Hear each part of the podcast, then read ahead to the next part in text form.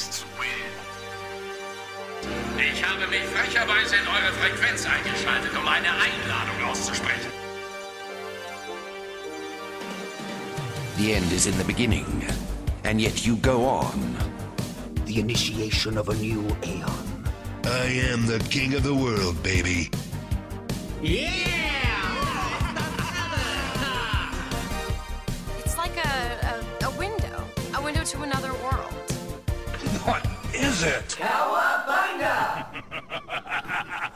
hallo 16-Bit-Malo. Schönen guten Abend, Captain. Und wundervollen äh, guten Tag, Abend oder wann auch immer ihr das hört da draußen. Verehrte Hörerinnen und Hörer zum Cowabunga Play Podcast, euren absoluten Lieblingspodcast für Computer- und Videospiele. Wir beiden, wir sind wieder da im wunderbaren Monat März 2017. Und ich frage mich ganz ernsthaft, was macht eigentlich unser neues Format?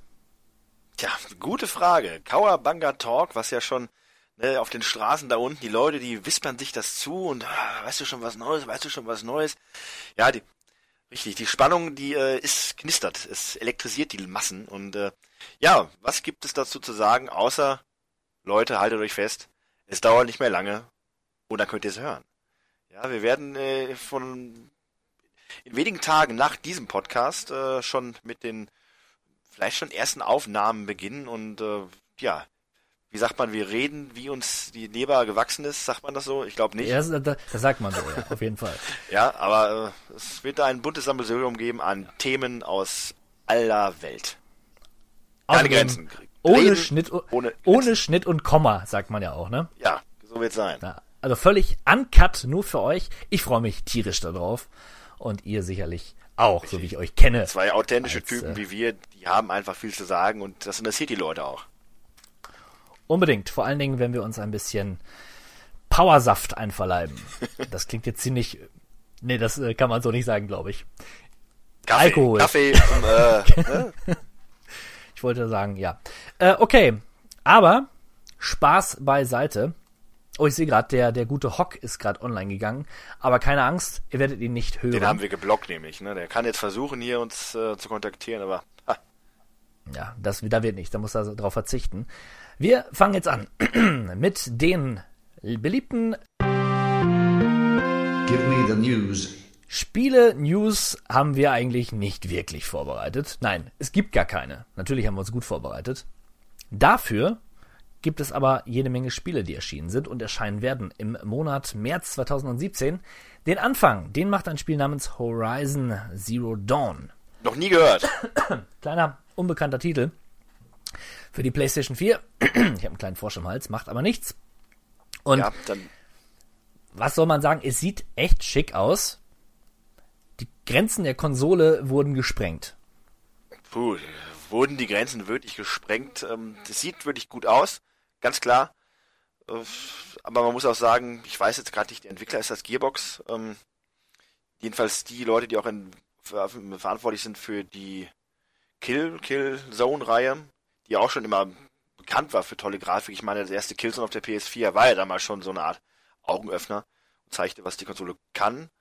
Aber man muss auch ganz klar sagen, Horizon Zero Dawn als Open-World-Spiel sieht wirklich toll aus. Die ganze Umgebung ist lebendig und äh, ja, die Protagonistin ist natürlich toll animiert. Also ein Titel, der für mich persönlich hoch, hoch interessant ist und vielleicht mein persönlicher Witcher werden könnte.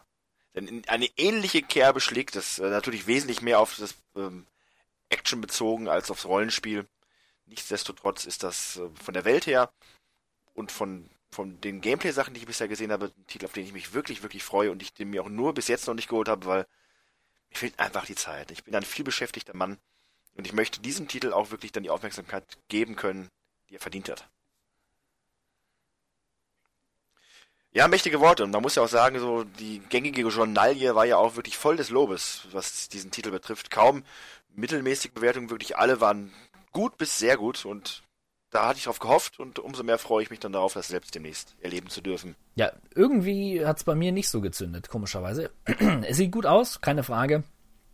Und auch, dass man da wohl Dörfer hat, die man er erkunden kann und entdecken kann, finde ich cool. Aber so irgendwie, ich, ich glaube, ich habe mittlerweile echt zu viel Open-World-Spiele gespielt. Das ist traurig, weil das wohl ein Titel ist, der wirklich auch das Potenzial hat, mal wieder gut zu sein. Aber naja, ich werde es mir vielleicht gegebenenfalls ausleihen, wenn du es dir dann kaufst. Ja. Gerne. Dann kriegst du von mir im Gegenzug Final Fantasy 15 und, und wir beide ja. sind froh. Ja. Ghost Recon oder Recon Wildlands ist auch erschienen. Und ähm, Bolivien ist, glaube ich, da haben wir noch eine kleine Randnotiz. Ich fand es ja ganz witzig, dass die bolivische ähm, oder kolumbianische, keine Ahnung. Nee, ich glaube, es war Bolivien. Auf jeden Fall die, der Staat, das Land, dem, in dem das äh, Spiel sp spielt, tatsächlich im realen Leben Anklage erhoben hat gegen Ubisoft, weil das Land dort so negativ dargestellt wird. Ja? Die ganzen Drogenbarone und die ganzen Morde, die da passieren, die passieren gar nicht in diesem Land. Ne? Das ist, ist gar nicht wahr. So geht's nicht. Ja, ja, ja, diese ganzen Schurkenstaaten in Südamerika, die sollen froh sein, überhaupt in der äh, Populärkultur irgendwie erwähnt zu werden. Von daher, ne, naja. Ja, ähm, überdies fände ich es jetzt nicht so spannend. Aber so rein persönlich gesehen. Da geht's mir ganz genauso wie dir. Aber ich muss sagen, hätte ich auch nur den Funken Interesse an so Multiplayer, Taktik-Shootern, dann wäre ich da wirklich Feuer und Flamme. Was ich dazu sehe, finde ich interessant, aber ich weiß auch genau, dass mir diese Art von Gameplay nicht zusagt. Ja, ja aber prinzipiell ist, ist, das so ein netter Stealth-Sandkasten, sag ich mal. Ja, und es ist aber auch nie so cool, wie man sich das vorstellt und wie man es in Trailern sieht. Richtig, das ist dann ja, mein Problem. Das ist, ist schade. Lego Worlds ist allerdings ziemlich cool. Ja, ihr könnt vielleicht äh, oder habt vielleicht mein YouTube-Video dazu gesehen. Ist jetzt aus der Early Access Phase heraus, ist nun ja vollständig und ähm, bietet so eine Mischung aus Minecraft, Open World äh, und ein Erkundungsspiel. Sehr, sehr niedlich und es gibt viel zu, zu entdecken. Ich fand oder finde die Steuerung nur ein bisschen ja umständlich, ist nicht gerade sehr intuitiv. Aber ähm, wenn man so Sammel- und Bauspiele mag und ein bisschen Sandbox oder ein bisschen viel Sandbox, dann ist es genau das Richtige. Außerdem gibt es jetzt so eine Art Geschichte. Man ist als Astronaut gestartet auf der Suche nach fernen Planeten. Und da hattest du ja die wunderbare Analogie im Vorgespräch zu No Man's Sky. Richtig, ich äh, habe sogar fast das Gefühl, vielleicht ist das so eine Art auch Seitenhieb auf No Man's Sky, weil dieses, äh, der Typ, der aus dem Weltall auf dem Planeten fällt, das war ja in den vorherigen Versionen noch nicht drin und jetzt ist No Man's Sky halt draußen und in aller Munde, positiv eher weniger. Da haben sie sich vielleicht gedacht, ey komm, wir machen hier mal so einen lustigen No Man's Sky äh, Planeten rein Zoom Effekt. Ja. Ich persönlich äh, bin der Meinung, ne, Lego Worlds ist das, das bessere No Man's Sky. Das wollte ich nur hören. Das wollte ich nur, entlocken. ja. Ja, äh, kann ich da auch was zu dem Titel Ultimate Marvel vs. Capcom 3 entlocken? Ja, und zwar ähm, weniger der Titel als Spiel, sondern mehr die Geschichte, die finde ich relativ interessant. Denn Marvel vs. Capcom, die Reihe, vor allem der zweite Teil, ist ja extremst beliebt in der äh, wettbewerbsfähigen Zweikampf-Beat'em-up-Szene, die es ja gibt. Ne? Das ist einer der, der coolsten, spaßigsten äh, Prügler, die man so hat, mit einem riesigen Roster an äh, Capcom und an Marvel-Comic-Helden-Figuren, die da aufeinander einprügeln. Und es gab immer wieder mal so ein bisschen Rechtsstreitigkeiten, ähm, weil man weiß es ja aus den Filmen heraus, Marvel zum Beispiel, also Disney besitzt nicht die Rechte zu allen Figuren. Die X-Men zum Beispiel gehören zu Sony, Spider-Man gehörte lange Zeit zu Sony. Und ähm, so kam es dann halt in den Filmen mal zu Problemen und bei den Spielen war es in letzter Zeit auch so. Also viele Titel auch aus dem Online-Store wurden halt entfernt, weil gewisse Figuren, Charaktere einfach keine Lizenzen hatten. Ja, und jetzt ist ein Marvel-Spiel wieder draußen. Und das Ganze soll quasi den vierten Teil, der bald erscheinen wird, einleiten und äh, das nochmal quasi in Erinnerung rufen. Und von daher finde ich es halt recht interessant. Ich bin mal gespannt, wie das dann in Teil 4 aussieht. Ob sie dann sich irgendwie einigen können. Äh, das ist ein recht interessantes Thema, da habe ich aktuell ein paar Videos auch zu gesehen.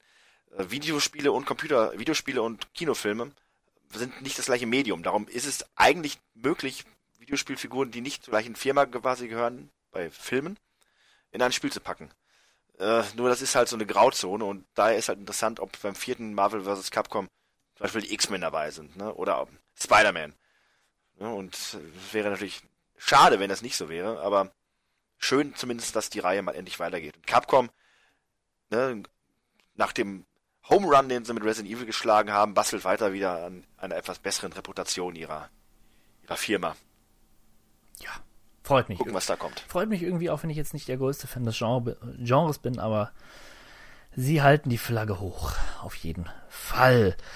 Ähm, der nächste Titel, ich würde gerne mehr dazu sagen, aber ich habe es noch nicht gespielt, ist Nier Automata, ist der, der, der Fort, die Fortsetzung von Nier, mehr oder weniger, wobei es nicht ganz klar ist, ob es im selben Universum spielt.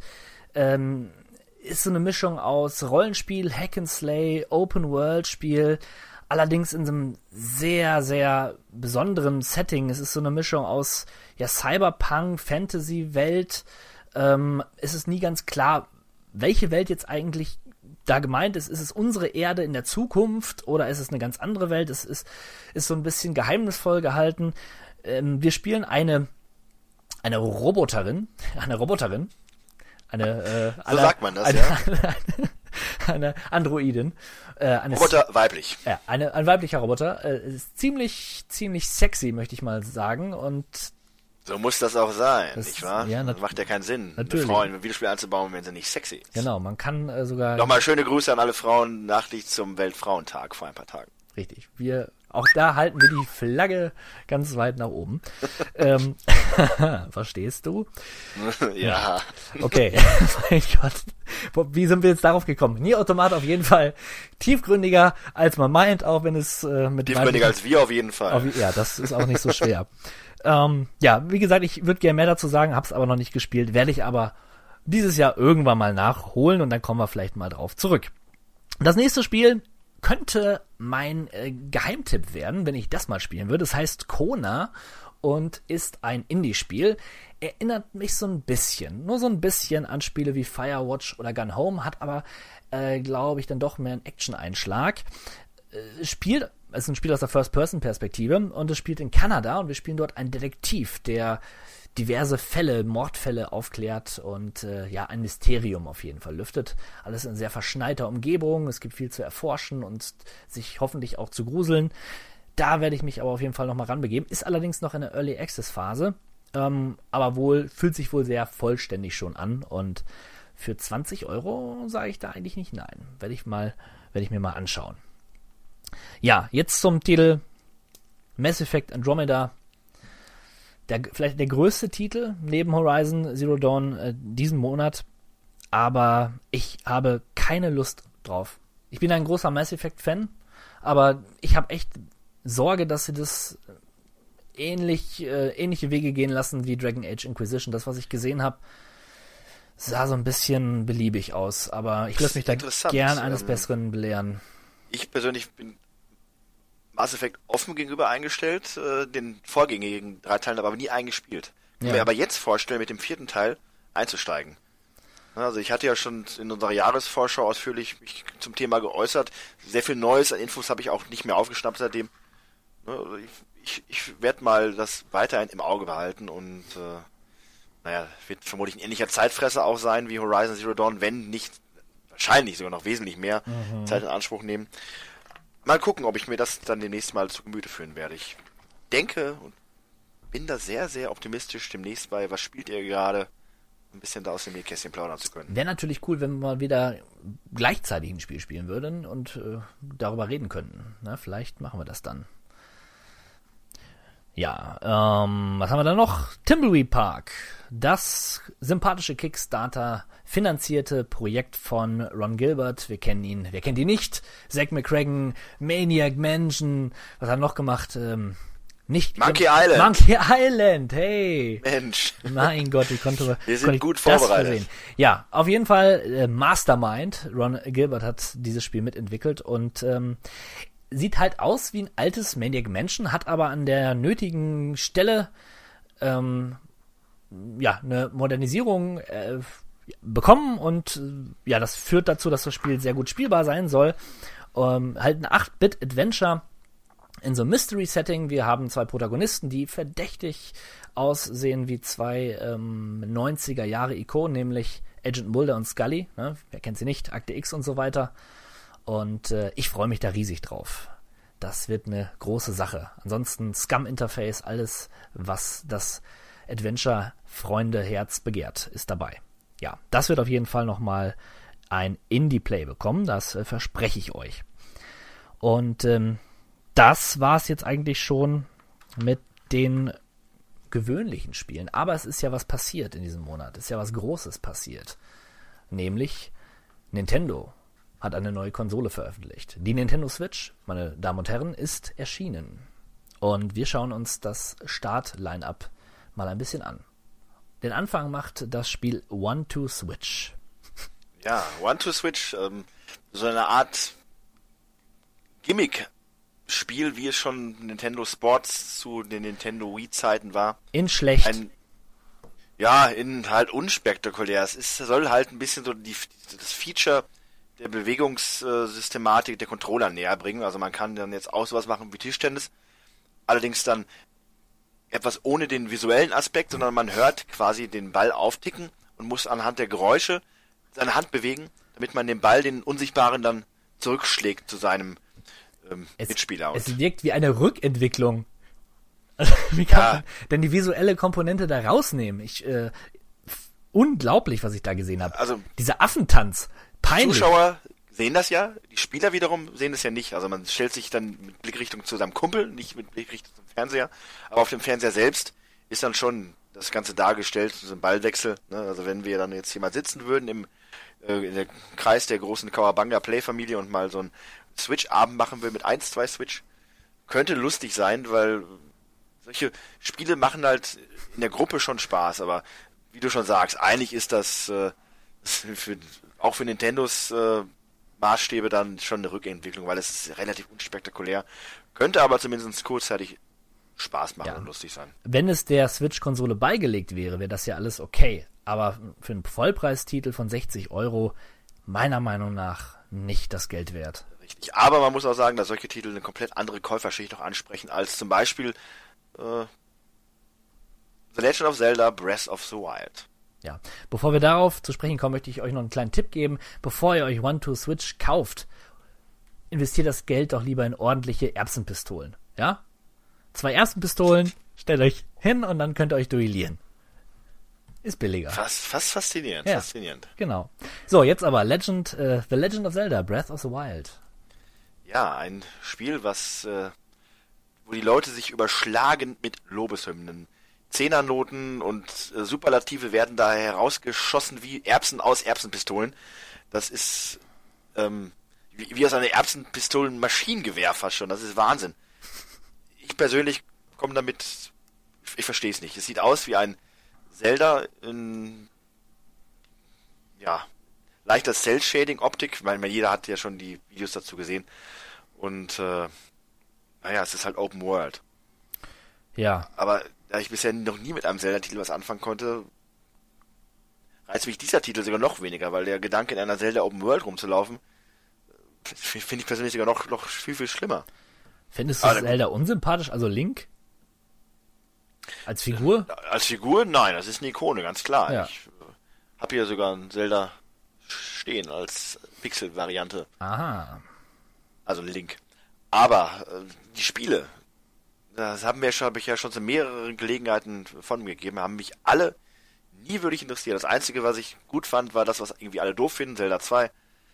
Äh, aber ich finde das einfach langweilig, strunzlangweilig von einem Dungeon zum nächsten, dann muss ich da irgendwelche doofen Rätsel lösen und da so doofe Kämpfe ja, machen. ja gut, aber das ist ja an den richtigen Stellen jetzt gekürzt. Kleinere Dungeons, eine größere Welt, dann hat man mehr Divergenz im, im, Spielprinzip, im Spielprinzip. Das ist doch erstmal positiv. Aber diese extrem ähm, ja, positiven Resonanzen auf das Spiel, da war ich zumindest erstaunt. Also die Leute reden ja davon, als wenn es das beste Zelda aller Zeiten wäre. Richtig. Und dann, die reden nicht davon, für viele, für viele ist es ja wirklich dann auch so. Ja. Ne? Äh, auch Leute, die man als Zelda, wo man weiß, wenn man die was zum Thema Zelda sagen hört, dann weiß man, okay, die haben wirklich jedes Zelda gespielt, die drehen da vollkommen durch. Und selbst die gehen da äh, Ja. konform und sagen, hier, hör mal, das ist so toll. Naja. Hm. Gut, wie gesagt, ich war nie ein Zelda-Spieler. Von daher ist das für mich schwer nachzuvollziehen, weil ich einfach auch diese Art von Spiel, das Gameplay, was ein Zelda-Spiel so inne hat, einfach langweilig finde. Ich freue mich, ich finde es schön und ich stelle mir die Frage, wäre das nicht sogar dann eine tolle Gelegenheit für Nintendo gewesen, ähm, alles auf eine Karte zu setzen und zu sagen, hört zu Leute, das ist ein exklusiver Switch-Titel. Denn er kam ja auch raus für die Wii U. Und die Ja. Wii U, sagen wir es, nennen wir das Kind beim Namen, ist eine tote Konsole. Spätestens jetzt mit dem Switch. Also ob jetzt da ein Zelda rauskommt oder nicht, das wird jetzt die Wii U nicht großartig noch weiter beflügeln. Ja, aber so haben sie zumindest ein paar Leute noch, die das kaufen. Ähm, spricht vielleicht jetzt auch nicht unbedingt die Core-Gamer an. Ja, Mhm. aber die hätten sich dann vielleicht auch mehr interessiert daran, einfach eine Switch auch zuzulegen, um dann das großartigste, beste Zelda aller Zeiten spielen zu können. Ja, gut, aber sich eine neue Konsole kaufen, ich glaube, da ist die Hemmschwelle für einige dann doch zu hoch. Und ähm, ja, ich glaube, Nintendo hat da nicht viel verloren. Die Switch hat sich gut verkauft, jetzt schon. Und Tendenz steigend. Ja, es scheint das alte Nintendo-Lied zu sein. Ähm, man ist einfach nicht der Nachfrage gerecht geworden. Viele Läden haben dann auch schon recht kurzfristig zu wenig Konsolen gehabt und konnten dann den Bedarf nicht decken. Wie es ja auch schon bei der äh, beim NES Classic Tja, Gerät war. Schön für Nintendo auf der einen Seite, aber mal gucken. Ähm, Die Leute sind ja nach wie vor skeptisch, was die Zukunft angeht, aber naja, gucken wir lieber mal, was die anderen Titel noch im Petto haben Genau. beim Release. da haben wir ein Spiel namens Snipper Clips. Das ist so ein Puzzlespiel. Nee, das ist tatsächlich ganz lustig irgendwie. Das ist zu Ja. zweit und man muss da so, man ist so eine geometrische Form jeweils und muss dann so kleine Levels lösen, indem man sich gegenseitig auffrisst, um in gewisse Formen reinzupassen. Und man hat dann halt in jedem Level eine Aufgabe, die so muss man dann zusammen ja, äh, bewältigen. Für Leute, für Fans des Genres sicherlich eine coole Sache. Ich glaube, wir beiden, wir hätten da jetzt nicht so den größten Spaß mit. Ja, So wenig Gore und äh, Boob Physics. Hi, man kann sich gegenseitig auffressen, ja. Das ist schon. Ja. Ich habe hier noch Haspin Hero stehen, da äh, sagt mir jetzt aber gar nichts. Äh, gut, Snake Pass auch nicht. Super. Ähm, ich finde im äh, Genre der Schlangenspiele ist seit Snake, Rattle and Roll alles gesagt. Da muss eigentlich nichts mehr nachkommen. Aber, Stimmt eigentlich. Ja, das ist wahr. Ich, außer ich, vielleicht Snake auf dem Nokia-Handy, aber ansonsten äh, braucht man da nichts. ich habe mal Snake. Ich habe den Ururvater, Urgroßvater von Snake mal gespielt auf einem C16. Der hieß Cobra. Da- Das Spielprinzip ist natürlich auch eigentlich simpel wie genial. Ja, Ja, damit kann man sich schon ein wenig aufhalten. Das stimmt. Hat auch Spaß gemacht. Ähm, Super Bomberman R. Ja, auch ein, äh, ja, das, das Piratenspiel, R. Nein, äh, R, ähm, ja, Hudson hat endlich, äh, hat keine ex verrückten Experimente mehr ge gewagt, also kein Hyper Bomberman oder sowas. Klassische Bomberman-Action, wie man sie mag und schätzt seit Jahren. Guter Titel. Puh. Ja, aber absolut kein Grund mehr, eine Nintendo Switch zu kaufen. Das mal nur so am Rande. Ähm, Skylanders ist klar, Imaginators, Skylanders gehört auf die Konsole. Das äh, kaufen sich viele Leute. World of Goo ist ein Spiel, das war schon, ist schon einige Jahre alt, äh, auch wieder so ein Puzzlespiel. Acht Jahre, um genau zu sein. Tatsächlich Echt? eins Acht der wenigen Puzzlespiele, die ich selber sogar mal wirklich gespielt habe und eigentlich sogar nicht schlecht fand. Ne? Man muss da mit seinen Schleimtropfen Ja. Konstruktionen zusammensetzen und dann über gewisse Hindernisse drüber zu kommen oder nach oben zu wachsen. Äh, ne, die Schle- Schleimtropfen haben verschiedene Eigenschaften. Ne? Manche kleben besser zusammen, manche äh, lösen andere äh, Verknüpfungen wieder auf. Also es ist ein ganz netter Titel mit einer schönen Optik. Und ja, auch wieder eine Sache für Rätselfreunde, die sicherlich die meisten dann schon haben und kennen, aber wer noch nicht kennt oder hat, hat einen Grund, das sich auf seiner Switch zuzulegen. Mein Gott, kriegst du irgendwie Geld von Nintendo? Ja, also, ich, man, äh, manchmal neige ich dazu spontan und absolut mir selbst nicht zu erklärenden äh, Euphorieausbrüchen. ja, ich Da kommt gleich noch einer. Ne? Also, sag jetzt nicht Little Inferno. Also das, auch das hat schon einige Jahre auf dem Buckel. Und äh, da musste man irgendwie alle Sachen verbrennen. Das war ganz witzig. Man verbrennt, genau, das Spiel war im Kamin, möglichst viele Sachen zu verbrennen. So das grobe Sp Spielprinzip. klingt gut, klingt gut. ja. Just Dance 2017. Ja, tolle Sache. Ne? Ich glaube, das ist sogar Exklusivtitel für die Nintendo Switch. Da haben sie sich eine fette Lizenz angelacht. Kennst du eigentlich diese Frau, die äh, den Weltrekord im Just Dance Tanzen aufgestellt hat? Nein. Und die hat irgendwie 110 Stunden am Stück Just Dance gespielt? Und das wäre doch mal eine Herausforderung, die es zu brechen gilt. ja, ja, also Finde ich absurd. Hast du vor- eigentlich von dem Typen gehört, der bei, es ist jetzt kürzlich erst passiert, beim 24-Stunden-Spielemarathon gestorben ist? Nach Stunde 21 Herzinfarkt? Ich hatte da irgendwas gehört, aber ist, der ist gestorben? Dachte, ja, der ist tot. ja. Der hatte Twitch, Twitch-Stream gemacht und äh, so ein Marathon, wie viele das ja machen, dann halt zum, zum für einen guten Zweck oder so äh, sammeln. Der ist gestorben und das ist halt echt ein Problem manchmal, weil gerade so der Gamer, der ja auch viel sitzt und dann ungesundes Zeug isst und dann äh, das kann schon aufs Herz gehen. Und wenn du eh so ein bisschen die tollste Konstitution hast, ich meine, wir Typen, wir beide, Hey, wir sind ja, ja. eigentlich Männer aus Eisen, ne? ja. Ja, wir könnten eine Woche lang einen Marathon machen, Twitch und ne, könnten danach noch einen Marathon laufen. Wir würden Aber- uns psychisch erkranken, aber körperlich wird es uns super geil gehen. Ja, richtig. Ja, Ja, Just Dance. ja, interessanter Fact von dir mal wieder. Ähm, Human Resource Machine, äh, keine Ahnung. Fast, menschenverachtend. Fast M Remix. Ah, ja, ja, ja, das ist dieses Wipeout, ne? Dieses Ja, Wipeout. F-Zero-artige Spiel. Ich glaube, Ja. das kommt auch aus einem deutschen Programmiererhaus. Die Deutschen lieben dieses Genre. Ist ein, äh, sieht ganz gut aus. Ähm, Gab es ja schon letztes Jahr für Konsolen, wenn ich mich nicht täusche. Und ja, wie du schon sagtest, Wipeout, F-Zero, es ist halt ein rasantes Spiel. Und äh, der Twist, der ist halt, äh, man boostet sich, indem man über verschiedenfarbige Booststreifen fährt, blau und orange oder so, und dann muss man das jeweils einplanen, wie man am besten fährt. Äh, Ist halt für Speedfreaks. Der absolute Kaufgrund. Nein, ist wirklich ein nettes Spiel. Ähm, ich ich finde es cool, aber ich glaube, ich würde es nicht länger als eine Viertelstunde spielen. Dann hätte ich keinen Spaß mehr dran. Aber gut, das soll nicht Gegenstand hier der, der Diskussion sein. Kann's, aber jetzt haben wir, jetzt haben wir's. Jetzt haben wir das, also den System Seller schlechthin, Konstruktor HD. Ja, das klingt äh, uninteressant. Ja, und ich glaube, das ist ein Spiel von 1997. Keine Ahnung, ey. Das, Konstruktor HD oder der Konstruktor Gigant. Oder Konstruktor Tycoon. Das, nein, also, nein. der. Du hattest ähm, noch I Am Setsuna übersprungen. Ach ja, stimmt, genau. Äh, ist insofern interessant, weil es als, als klassisches Japano-Rollenspiel ähm, doch ein Alleinstellungsmerkmal hat und ähm, ja, eigentlich ein, ein, klassisches, ein klassisches Hauptspiel auch so, so gesehen ist. Also die einzelnen anderen Titel sind ja mehr so oder weniger keine Story-Spiele, sondern einfach, ja, Spiele. Ne? Rennspiele, Puzzlespiele. I Am Setsuna als Rollenspiel, als storybasiertes äh, Rollenspiel hat dann schon so ein bisschen Alleinstellungsmerkmal. Und weil es zuvor, glaube ich, exklusiv auch nur im PlayStation Store empfänglich war, ne, eine schöne Sache, dass es jetzt auch für Nintendo Switch dann verfügbar sein wird. Genau, da kann ich mich nur anschließen. Ähm, ich glaube, ich habe auch Shovel Knights nicht genannt. Stimmt, genau.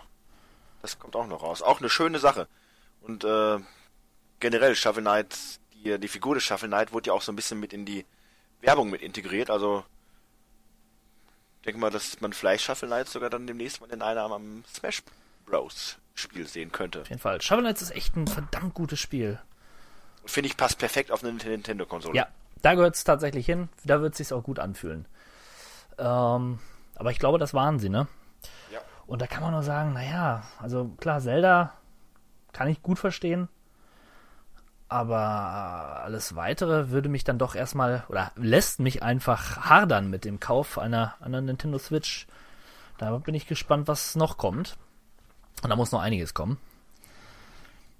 Ja, die Frage ist, ähm, hatte die PlayStation 4 damals einen besseren Release-Line-Up?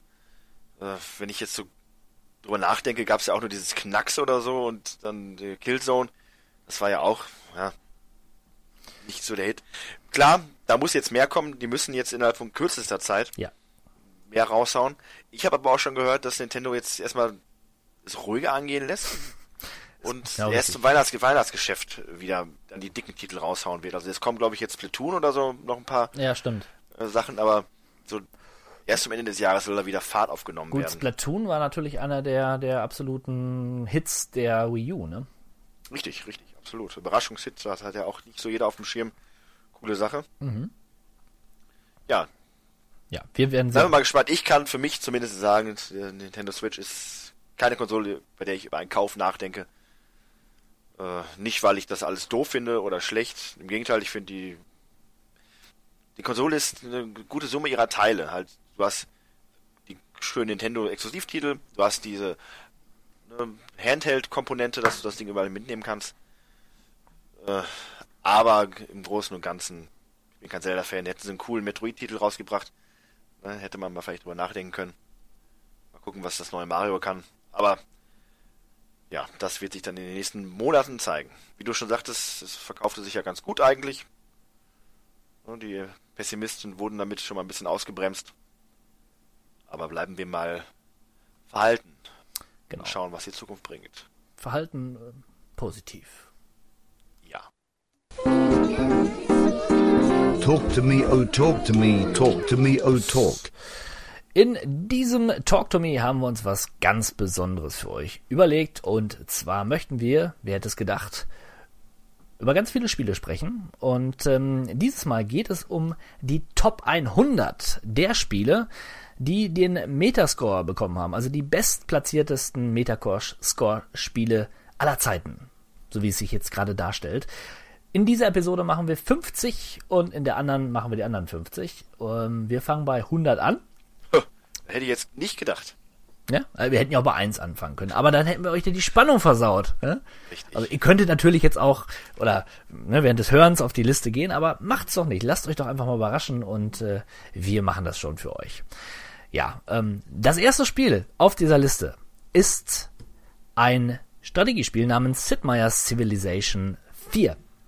Ja, hat auch jetzt schon gute zwölf Jahre auf dem Buckel. Ne? 2005 ist das erschienen. Das Ganze, ich hätte nicht gedacht, dass das doch schon so alt ist. Ja, stimmt. Hm? Hätte ich auch nicht gedacht. Also natürlich äh, ein absoluter Strategieklassiker und ähm, wir reden hier jetzt bei ganz vielen Spielen, also das Platz 100 hat eine Metascore Durchschnittskritik von 94.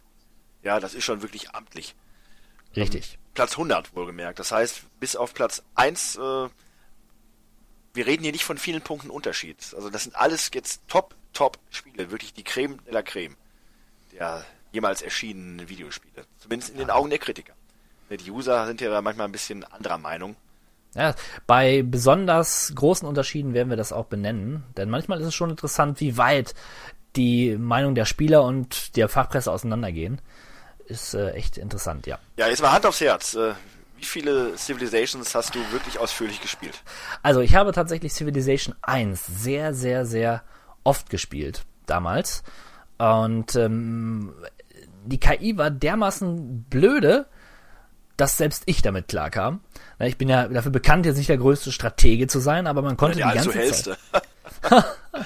hellste. Ah, ja, was soll man dazu sagen? Der gemeine 16-Bit-Malo Ja. Teilt mal wieder heftig aus. Nein, aber es gab eine einfache Strategie. Man hat immer gesagt, äh, ich bin friedlich, ich will euch nichts. Und da hat man quasi seine ganzen Armeen um den Feind positioniert und dann den Friedensvertrag gebrochen und somit ja das andere Land für sich in Anspruch genommen. Das geht natürlich bei Civilization 4 nicht mehr. Und ich glaube, ich habe den vierten sogar gespielt. Also habe ich insgesamt zwei Civilizations gespielt. Ja. Gut, Um deine Frage zu beantworten. Ja, danke, danke für deine ausführliche Antwort. Ich habe kein Civilization so gespielt, dass ich sagen könnte, äh, irgendwas. Das trifft Ah. aber auch auf den Platz 99 zu. Star Wars Knights of the Old Republic. Oder KOTOR, wie er genannt wird von seinen Freunden. Ja, die Blaupause für heutige BioWare-Spiele wie Mass Effect beispielsweise oder auch Dragon Age Inquisition. Ich habe es äh, vor zwei, drei Jahren mal versucht nachzuholen, aber bin da nicht so richtig reingekommen. Der Hock, der ist auch so ein Star Wars Nerd, der hat natürlich dann auch extremst äh, Knights of the Old Republic gespielt, der könnte da vielleicht ein bisschen mehr zu sagen. Ich selber muss für mich jetzt auch feststellen, ich bin kein Star Wars Fan. Äh, Da wird für viele Leute jetzt eine Welt zusammenbrechen. Was? Ja, ich mochte tatsächlich die ersten drei Filme, aber da muss ich feststellen, irgendwo alles, was danach kam, das ist ich habe die neuesten schon gar nicht mehr geguckt, weil es mich einfach nicht mehr interessiert. Aber das ist ja, ich bin halt so ein bisschen, ich bin so ein bisschen der Außenseiter, also der coole äh, Lone Wolf. Ich habe ganz, ganz andere spannende Sachen, die ich mag, die keiner kennt. Ich bin aber kein Hipster, weil Hipster sind uncool. Ich bin ein Lone Wolf. Äh, vielleicht noch mal kurz zur Also Erklärung. dieses, dieses Wort Lone Wolf finde ich ziemlich gut. Also, das hast, hast, du, hast du gut überlegt. Vielleicht werde ich auch demnächst meinen Namen mitnehmen. Ist 16-Bit Lone Wolf, nicht 16-Bit Malo. Das klingt ja. auch schon so ein bisschen unseriös. Ja, apropos seriös. Äh, diese Liste hat später noch ganz extremste Problemchen, möchte ich mal sagen. Ähm, das werden wir jetzt, sehen wir jetzt vielleicht auch bei, bei Star Wars äh, KOTOR. Angegeben ist hier die Xbox-Version. Natürlich wissen wir alle, das kam auch noch raus für den PC. Könnte also sein, dass das noch später in der Liste auftauchen wird. Aber gilt auch dann noch für andere Titel, die für mehrere Konsolen rauskamen. Die wurden hier nicht getrennt. Äh, die wurden hier getrennt und nicht zusammengefasst. Daher werden wir das entsprechend dann erwähnen. Wir, und wir werden dann ähm, aber vermutlich immer dann den erstgenannten Fall des Titels dann besprechen. Jawohl, so ist es. God of War 1 ist auch auf der Liste. Ja, und das wird auch nur einmal auftauchen, denn es ist, wie wir alle wissen, einer der großen, tollen Sony-Exklusivtitel. Damals auf der PS2 erschienen, auch vor zwölf Jahren, damals von mir nicht gespielt worden. Warum auch immer, ich wusste nicht mal, dass es dieses Spiel gab, glaube ich. Hm. Dann war ich ignorant, denn das hätte mich schon damals höchsten Maße interessiert. Ja, das war so eine tote Spielezeit, ne, für uns beide. Da Richtig. ging nicht viel. Warum auch immer. Ich hatte eine PlayStation 2 auch relativ früh, weil ich unbedingt Final Fantasy X ja auch spielen wollte. Aber alles andere, tja, war dann uninteressant. Und God of War 2, ich konnte es dann später in der HD Remastered Version nacherleben. Und es ist ein großartiges Spiel, der tolle Auftakt einer tollen Reihe. Und zu Recht mit einem durchschnittlichen Metascore-Kritikwert von 94 hier versehen. Eine, ja, ordentliche Nummer. Aber besser, viel besser als God of War ist das Spiel NCAA Football 2004. Ja, auch erschienen für die PlayStation 2 ähm, im Jahre 2003. So viel zu den statistischen Werten. Ähm, ja, äh, ist es jetzt ein Footballspiel im Sinne von American Football oder äh, ein Fußballspiel? Ich glaube nicht. Nee, es ist, um, es ist American Football. Aber NCAA, das ist bestimmt Northern College Association America oder sowas. Das äh, klingt zumindest plausibel, ja. Ja, äh, ich glaube auch da werden ein paar Titel auftauchen, haben wir schon in den letzten Zeitreise-Episoden festgestellt. Die Amis stehen auf Football und Baseball und das natürlich dann auch in Videospielform, wie wir Europäer FIFA abfeiern natürlich. Ja, vermutlich gut, zumindest trifft es immer wieder den Nerv der Leute, aber man muss auch sagen, diese Spiele haben, sind sowas vom Zeitgeist beeinflusst wie äh, ja, Komödien aus den 90er. Hotshots war ja. damals einer der tollsten Filme überhaupt und wenn du heute anguckst, denkst du dir auch, huiuiui. Und so ein NCAA Football 2004 war 2004 sicherlich toll und heute wirst du das für einen Dollar hinterhergeschmissen bekommen. Ein Spiel, was keinen Wert mehr hat. Höchstwahrscheinlich. Aber man konnte es bis zu acht, acht Spielern konnten da äh, gleichzeitig spielen. Ja, das ist doch mal nicht schlecht. Wow. Yeah. Äh, machen wir weiter mit Metal Gear Solid 4 Guns of the Patriots. Metal Gear, ich, ja, wir hatten es ja schon häufiger mal, ich, oder wir wollen eigentlich immer damit, ja, ins Spiel reinkommen, aber es fängt uns nicht mehr.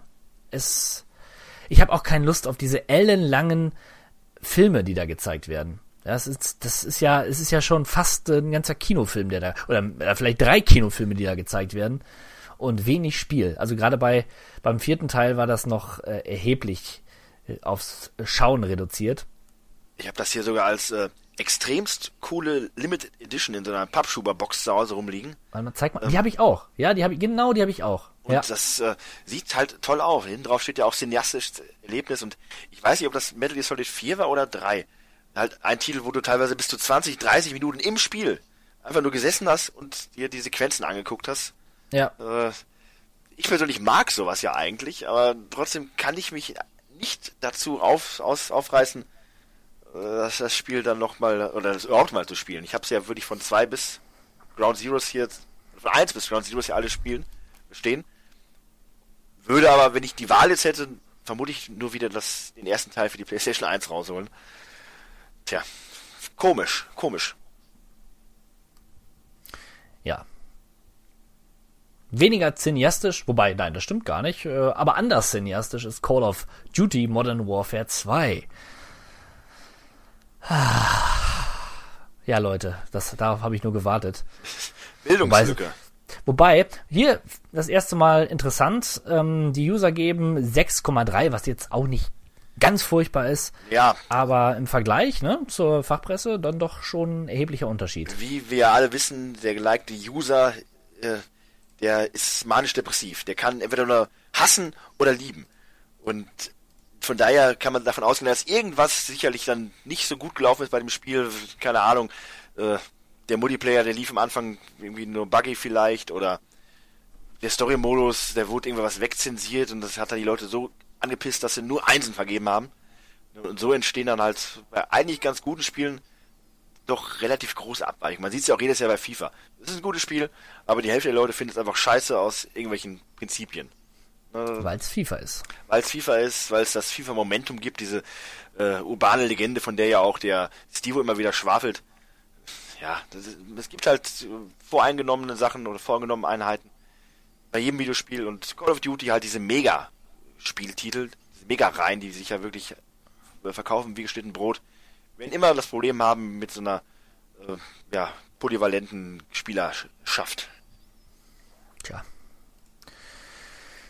Da weiß ich nichts mehr hinzuzufügen, das war gut. Äh, machen wir weiter mit Metal Gear Solid 3 auf der 94 und ja, hat da wirklich eine hohe Userwertung auch, 9,3 Punkte, ganz schön Ich- gewaltig. Das, äh, ich möchte fast schon behaupten, es gibt wenig Spiele, die einen noch höheren Userwert bekommen werden. Schon mal kleine Info am Rande.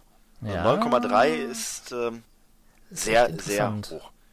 Ja, es gilt das gleiche wie für den vierten Teil. Ist sicherlich ein cooles Spiel, aber naja, ich habe es nicht gespielt äh, und ich werde damit nicht warm. Ich traue mir eher zu, natürlich einen Metal Gear Solid Teil nach 1 zu spielen als ein Zelda Teil, aber trotzdem werde ich vermutlich beide unwahrscheinlich äh, einlegen in nächster Zeit. Ja. Mal wieder rauskramen würde ich tatsächlich gern die 93. Äh, Da haben wir eine Legende, eine ein Begründer des Hack and Slay Genres Diabolo. Wunderbar. Das Das war doch, das war, das war fantastisch. Das war doch einfach nur großartig Das war damals. mal was, auch was anderes für halt so Konsolentypen wie mich, ähm, als das dann rauskam. Ja. Auf Platz 93 steht hier die PC-Version. Die PlayStation-Version dürfte sicherlich dann nicht später, so ne? abgestiegen äh, aufgestiegen sein. Und die kam auch wesentlich später. Ich glaube 98, 99 oder so. Ja, ja, ja, auf jeden Fall. Und Original kam als 96 raus. Ja, rauskram heute ist sch- schwierig, weil man hat sich auch durch Diablo 3 so an diesen Komfort des neuen Spiels gewöhnt und Diablo 1 ist halt sperrig und umständlich zu spielen und so sehr es damals Spaß gemacht hat, so schwierig ist es, glaube ich, heute da wieder reinzukommen. Ja, die Geschwindigkeit ist da einfach gedrosselt. Geschwindigkeit und auch der Komfort als dem, die, Ja. der Menüführung und des Item-Managements und ja, es ist Aber aber, von der Atmosphäre her weiterhin unschlagbar. Genau, ich, ich- das wollte ich gerade sagen. Die Atmosphäre, das ganze ähm, Art-Design finde ich sehr ansprechend. Dieses sehr düstere, morbide fand ich äh, inspirierend auf eine gewisse Art und Weise. Außerdem fand ich das cool, in diesen Dungeon immer weiter nach unten zu gehen und sich dann dort herumzutreiben. Es war aufregend, gruselig sogar. Ja, weniger gruselig, aber dafür umso spektakulärer wahrscheinlich äh, war das Spiel auf der 92 Burnout 3 Takedown. Burnout eine coole Reihe, coole Rennspielreihe, weil man dort ja hauptsächlich Autos schrotten muss. Das äh, möglichst aufregend inszeniert, das macht Spaß. Also ich kann da nichts Negatives sagen. Komisch, dass dieser Titel oder generell diese Titel aktuell so ein bisschen in der Versenkung geschwunden, verschwunden sind, weil ich persönlich fand beim Autorennspielen immer das tollste das Schadensmodell und das hat mich immer so ein bisschen, das war der einzige Kritikpunkt, den ich bei GTA immer, bei Gran Turismo immer hatte, dass die Autos halt nicht kaputt gehen und immer nur schön äh, stabil bleiben, höchstens vielleicht ein bisschen schmutzig werden. Ja, ich habe leider keinen Burnout gespielt, habe immer schon überlegt, mir mal demnächst mal einen zuzulegen. Ich glaube, Paradise soll so mit der coolste sein. Oh, das ist ein großartiges Spiel, ja. Vielleicht taucht der ja später noch in der Liste Ja, auf. habe mal ich gerade auch gedacht. Vielleicht, vielleicht ist es ja noch dabei. Also der Burnout Paradise, das war super. Genau, die User sind nicht ganz so begeistert. 7,2 relativ niedrig verhältnismäßig. äh, Ja, stimmt bei eigentlich. die 94er äh, Metascore-Kritik hier dazu entgegen, entgegenhält. Ich Ja, weiß nicht warum, ich habe es nicht gespielt. Äh, schreibt Ja, es aber in die Kommentare, wenn ihr wisst, warum das bei den Fans nicht so gut ankam. Genau, das solltet ihr überhaupt häufiger tun. Kommentare schreiben. Ne? Mal einen kleinen Seitenhieb, das darf, darf ruhig mal sein. Ähm, ja, das nächste Spiel haben wir nicht gespielt, bin ich mir sicher. Auf der 91 Tom Clancy's Splinter Cell, Chaos Theory. Echt, ich habe keinen einzigen Splinter Cell Teil gespielt. Ich auch nicht. Ja, dann machen wir schnell weiter. Ja. Komm, lass uns weitermachen. Grim Fandango, LucasArts 3D Adventure Point and Click ähm, steht immer noch auf meiner Spieleliste. Ist ja jetzt vor kurzem erst äh, geremaked worden. HD Remake hat's, ein HD Remake hat's bekommen und äh, gilt als eines der charmantesten und tollsten Adventure aller Zeiten. Rund um einen, ähm, um den Tod. Genau, um den Tod. Nun, ja, nun haben wir Metal Gear Solid 1. Endlich, endlich. Ähm, Wahnsinn. hat den gleichen Durchschnittswert wie die anderen beiden Titel bekommen. Aber man sieht hier dann auch jetzt bei der Userwertung 9,4. Das ist spektakulär. Und äh, da bin ich mal gespannt, ob wir da noch, noch einen höheren Genau. sehen werden. Das, das müssen wir uns echt merken. Das ist schon gewaltig hoch und zu Recht. zu Recht. das Spiel war damals bahnbrechend und ist heute halt auch äh, nostalgisch verklärt. Also der geneigte User, der heute Wertung dafür abgibt, wird vermutlich immer eine 10 geben, weil er sagt, boah, das war damals so toll und es ist auch heute noch gut. Ne, Die Grafik, den Grafikstil, Ja. den sie gewählt haben, der trägt schon ein bisschen dazu bei, dass das nicht ganz so schnell ähm, ja, aus veraltet wirkt äh, wie andere 3D-Titel, weil einfach die Art der Figurenzeichnung schon so ein bisschen skizziert wirkt, denn die Gesichter sind halt äh, schemenhaft und die Umgebung ist halt mit der Vogelperspektive äh, besser in 3D zu gestalten, als wenn du das bei anderen Methoden machen würdest. Also ich persönlich finde, das sieht heute noch cool aus, einfach auch, weil es diesen, diesen kalten blauen Look hat, wenn du in dieser, ähm, dieser Militärbasis da rumläufst. Ja, man sollte sich nur die, nicht die deutsche Version holen. Oder vielleicht gerade die deutsche. Wenn man lachen möchte, dann holt man sich die deutsche. Liquid Snake hat eine ganz fantastische Szene, vor allem am Ende des Spiels, wenn es zum finalen Kampf geht gegen, gegen Solid Snake.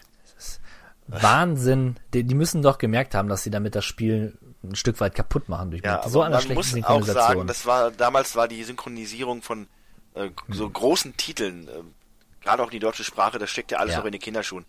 Wir reden ja davon, wann kam es raus? 98. ja. Äh, Sp- Spiele, die in diesem Spiel, Stil vertont worden sind, die gab es ja vielleicht ein, zwei Jahre maximal. Das war ja mit eines der Pionierspiele. Das, das ist wohl wahr. Da ja, ist- und, und ich muss auch dazu sagen, mir ist das damals gar nicht so aufgefallen. Nein, muss ich auch Da gestehen. es halt Ich fand, hingenommen. ich, Snake war äh, okay. Ähm, alle anderen Figuren, der Colonel, ja, das, das wirkte halt komisch, aber man fand es eigentlich dann doch eher cool, weil, hey, die haben Deutsch gesprochen. Und ja, es war halt ein tolles Spiel. Da konnte man auch über sowas hinwegblicken. Wunderbar. 88 Jet Grind Radio. Jetzt bin ich ein bisschen irritiert. Ich kenne das Spiel eigentlich nur unter dem Namen Jet Set Radio. Ja, entweder war das der Nachfolger oder das Remake auf der Ja. Dreamcast und äh, bin ich auch nicht ganz so firm. Ich freue mich Also nur, dass jetzt ein schöner Dreamcast-Titel mal auftaucht. Ja, das war ein tolles Spiel. So ein bisschen, bisschen Tony Hawks, allerdings mit, ähm, na wie hießen die, Inline-Skatern. Und in so einem Comic-Look. Ziemlich schrill, ziemlich abgefahren und man äh, konnte jede Menge Graffitis an Wände schmieren. Richtig, das war sogar quasi Hauptinhalt des Spiels, dass man das tut. Jawohl. Äh, ja, es ist ein Kultklassiker von Sega. Ja, kann man, kann man tatsächlich so sagen. Ähm, Kultklassiker apropos, auf der 87 Super Mario Advance 4, Super Mario Bros. 3 für den Game Boy Advance. Ja, Super Mario Bros. 3, äh, natürlich eine Legende schon auf dem NES. Ich vermute mal, die Game Boy Advance Version war, stand dem um nichts nach, darum ist sie auch hier gewertet und Genau. verdienter User Score 9,2 Punkte und Super Mario Bros. 3 ist, gilt ja für bei vielen Leuten als das beste Mario Bros. Und wenn man es objektiv sieht, von allem, was so dabei ist, kann ich mich da schon fast anschließen. Ne? Vielleicht noch Super Mario äh, World auf dem Du meinst. World, ne? Ist auf Super Nintendo. Ja, genau. Ist das World? World, ich meine, es ist World, oder? Ja. Ja. Ja. Ne, aber vom, vom in, reinen Inhalt her, aber Ja, ich habe neulich eine Top 10 gesehen. Du kennst mich als Freund der YouTube Top 10 Listen und äh, Ja. da, da ging es darum, ähm, die besten 2D-Plattformer. Und es war ja klar, auf den ersten Plätzen sind Sonic und Mario. Äh, nur welches Mario nehmen sie für Platz 1? Da haben sie Schwierig. auch überlegt. Und die, es stand auch dann zwischen 3 und Land und die haben sich dann, glaube ich, tatsächlich für Land entschieden. Oder World hat den Super Nintendo-Titel. Ja.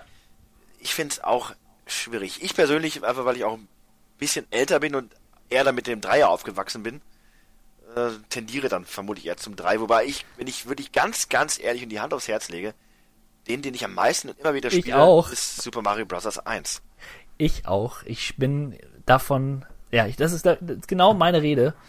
Es ist einfach der Beste. Da, da passt alles. Ja. Das, Ja. das Pacing ist perfekt. Richtig. Und die Welten sind immer wieder schön und man sieht da zwar nicht viel, aber einfach so wie es ist, macht Spaß. Ja. Die Welten sind schnell, die Musik ist toll und äh, die ist in allen anderen Marios auch toll. Aber irgendwo ist da immer noch diese gewisse Magie von damals nicht verflogen und das macht's halt immer noch so schön magisch. Genau. Und wir kennen jeden einzelnen Geheimgang, ne, jede Abkürzung. Ach, ist das herrlich. Ja, richtig.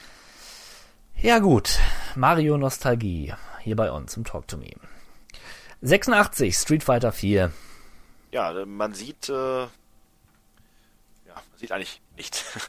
Ich kann zu Street Fighter 4 nur Folgendes sagen, das war damals ein Titel, den ich mir direkt gekauft habe, weil ich, ich freute mich einfach, dass ein Street Fighter rauskam. Ich hatte die PlayStation 3 relativ neu, glaube ich. Äh, Kann das hinkommen? Wann kam die raus? 2009? Ja, kann hinkommen. Ich habe die 2008 irgendwann mir geholt. Und das war das erste Spiel in meinem Leben, das ich online gegen mir unbekannte Menschen gespielt habe. Oh, und dann gleich auf die Möppe bekommen. Totalst vermöbelt, weil Street Fighter kann man ja, man kann Street Fighter wirklich können. Ne, Tekken muss man nicht können und kann gewinnen. Mhm. Was absurd ist, weil ich finde, Tekken hat ein viel tieferes Kampfsystem eigentlich als Street Fighter. Äh, da werden jetzt vermutlich ein paar Leute durchdrehen, wenn sie das hören und äh, sagen, das stimmt doch gar nicht, aber ich fand Street Fighter eigentlich immer simpler, aber dann wurde ich mehrfach eines Besseren belehrt, weil ich hatte wirklich keine Chance in den Kämpfen. Aber so an sich hat es Spaß gemacht, nur, ja, ja, da schon gemerkt, dass diese Art von Kampfspiel für mich nicht mehr so interessant ist. Das Kampfspiel Fieber wurde dann erst wieder mit Mortal Kombat geweckt und dem der Einführung von wirklich einem coolen Story-Modus. Ja, den gab's da nicht. Tja, okay. Ähm, dann haben wir auf der 85 die Elder Scrolls 4 Oblivion. Ja, ich glaube, der hat den Story-Modus. Kann das sein? Ähm, ja, wobei der mich nicht interessiert hat, ne? Also die, die Geschichten von äh, den, den Elder Scrolls Spielen sind ja bekanntermaßen nicht so toll. Allerdings hat mich Oblivion damals aufgrund seiner schieren Größe einfach begeistert. Ich habe immer gedacht, also wenn dieses Spiel mal auf deinem Rechner läuft, ja, dann hast du die Zukunft zu Hause. Das wird dein Rechner niemals schaffen. Das sieht so gut aus.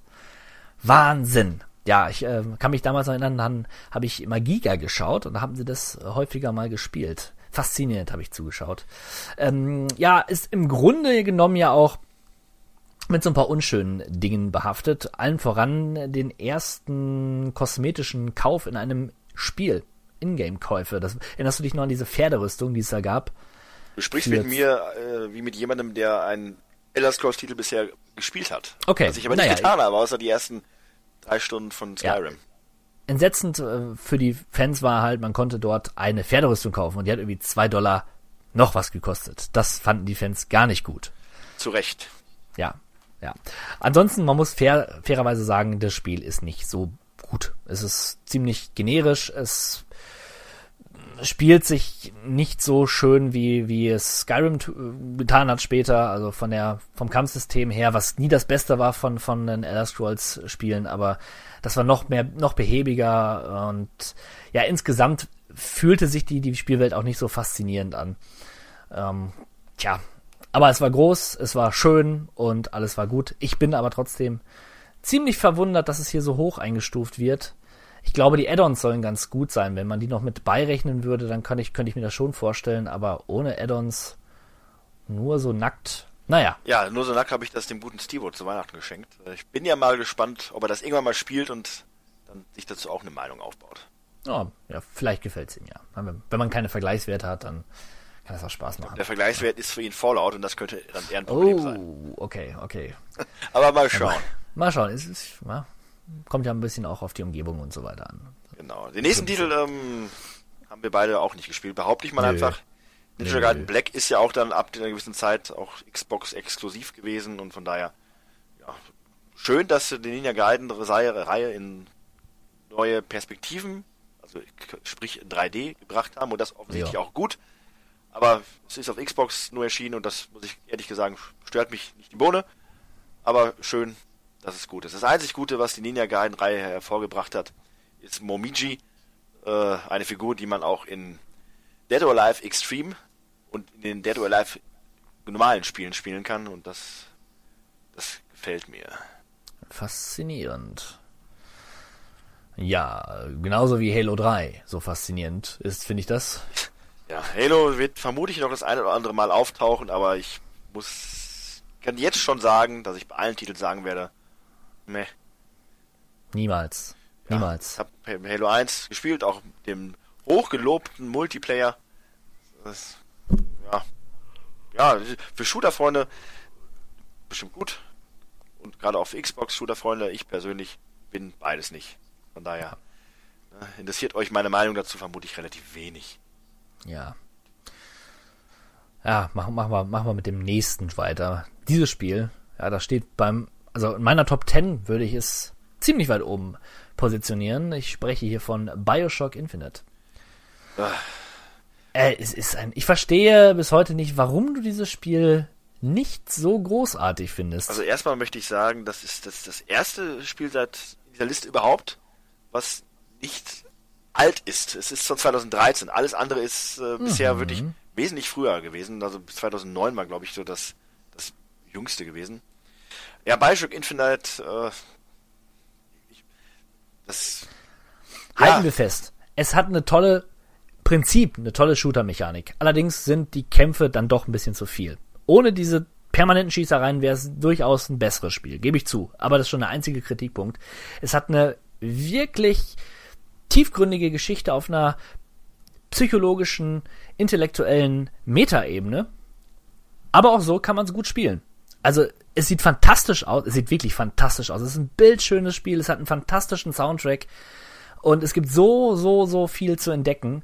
Tolle Charaktere, großartig. Und ähm, ja, Bioshock, also mit Abstand meiner Meinung nach der beste Bioshock-Titel. zumindest der einzige Titel, der mich jetzt auch im Nachgang, wenn ich die Wahl hätte, wenn irgendjemand sagen würde, hier, hör mal, äh, du musst einen Bioshock spielen oder wir hacken dir einen Fuß ab, dann würde ich mich gerne für Bioshock Infinite entscheiden. Äh, eins und zwei, alleine wegen dieser Unterwasserwelt spricht mich das jetzt nicht so an. Ich finde, wie du schon sagtest, das sieht schön aus, ganz klar. Aber alles im Allen fand ich das persönlich ein bisschen langweilig. Aber ich bin halt mehr so, so ein Haut drauf Typ. Ne? Aber da gab's ja genug zum Ja, Draufhauen. Äh, was die Aufnahmefähigkeit für Geschichten betrifft. Okay. Ja, verstehe. Hast du es eigentlich durchgespielt? Ja, ja, klar. Also das, das habe ich mir dann doch nicht nehmen lassen. Und das ist ja auch schon ein Zeichen für Qualität, dass ich das jetzt dann nicht habe liegen lassen, sondern Ja. ich wollte ja auch wissen, wie es ausgeht. Na, immer, immerhin, immerhin. Dann reden wir auf Augenhöhe, das ist, das ist schon gut. Ja. Ja, vielleicht wäre der nächste Titel dann mehr, vielleicht ein bisschen mehr was für dich. Ne? Call of Duty 4, Modern Warfare. Ne? Da geht's nicht so um die Geschichte. ja, aber auch wieder zu viel Geballer für mich. Ne? Also, Ja, für mich leider auch. Quake. Haben wir beide gespielt, nehme ich mal an. in der Tat, das ist richtig. Und Quake habe ich jetzt erst in den letzten Monaten so ein bisschen mehr zu würdigen gewusst. Äh, Ich, Quake war für mich immer so ein bisschen das, das der hässliche Nachfolger von Doom, der zwar äh, technisch ordentlich was auf dem Kasten hat, aber irgendwie halt, wir waren nur braun. Ich verbinde mit Quake nur braun. Ja, Aber dass das tatsächlich mit so einer interessanten, coolen Lovecraft-Story noch verknüpft war und auch ähm, Monstern aus diesem ganzen Kosmos, das wusste ich alles gar nicht und das macht es irgendwo interessant und eine Sache, die sie ja für die nachfolgenden Titel dann vollkommen fallen lassen haben. Das ist ja dann, äh, ja, total versackt wieder.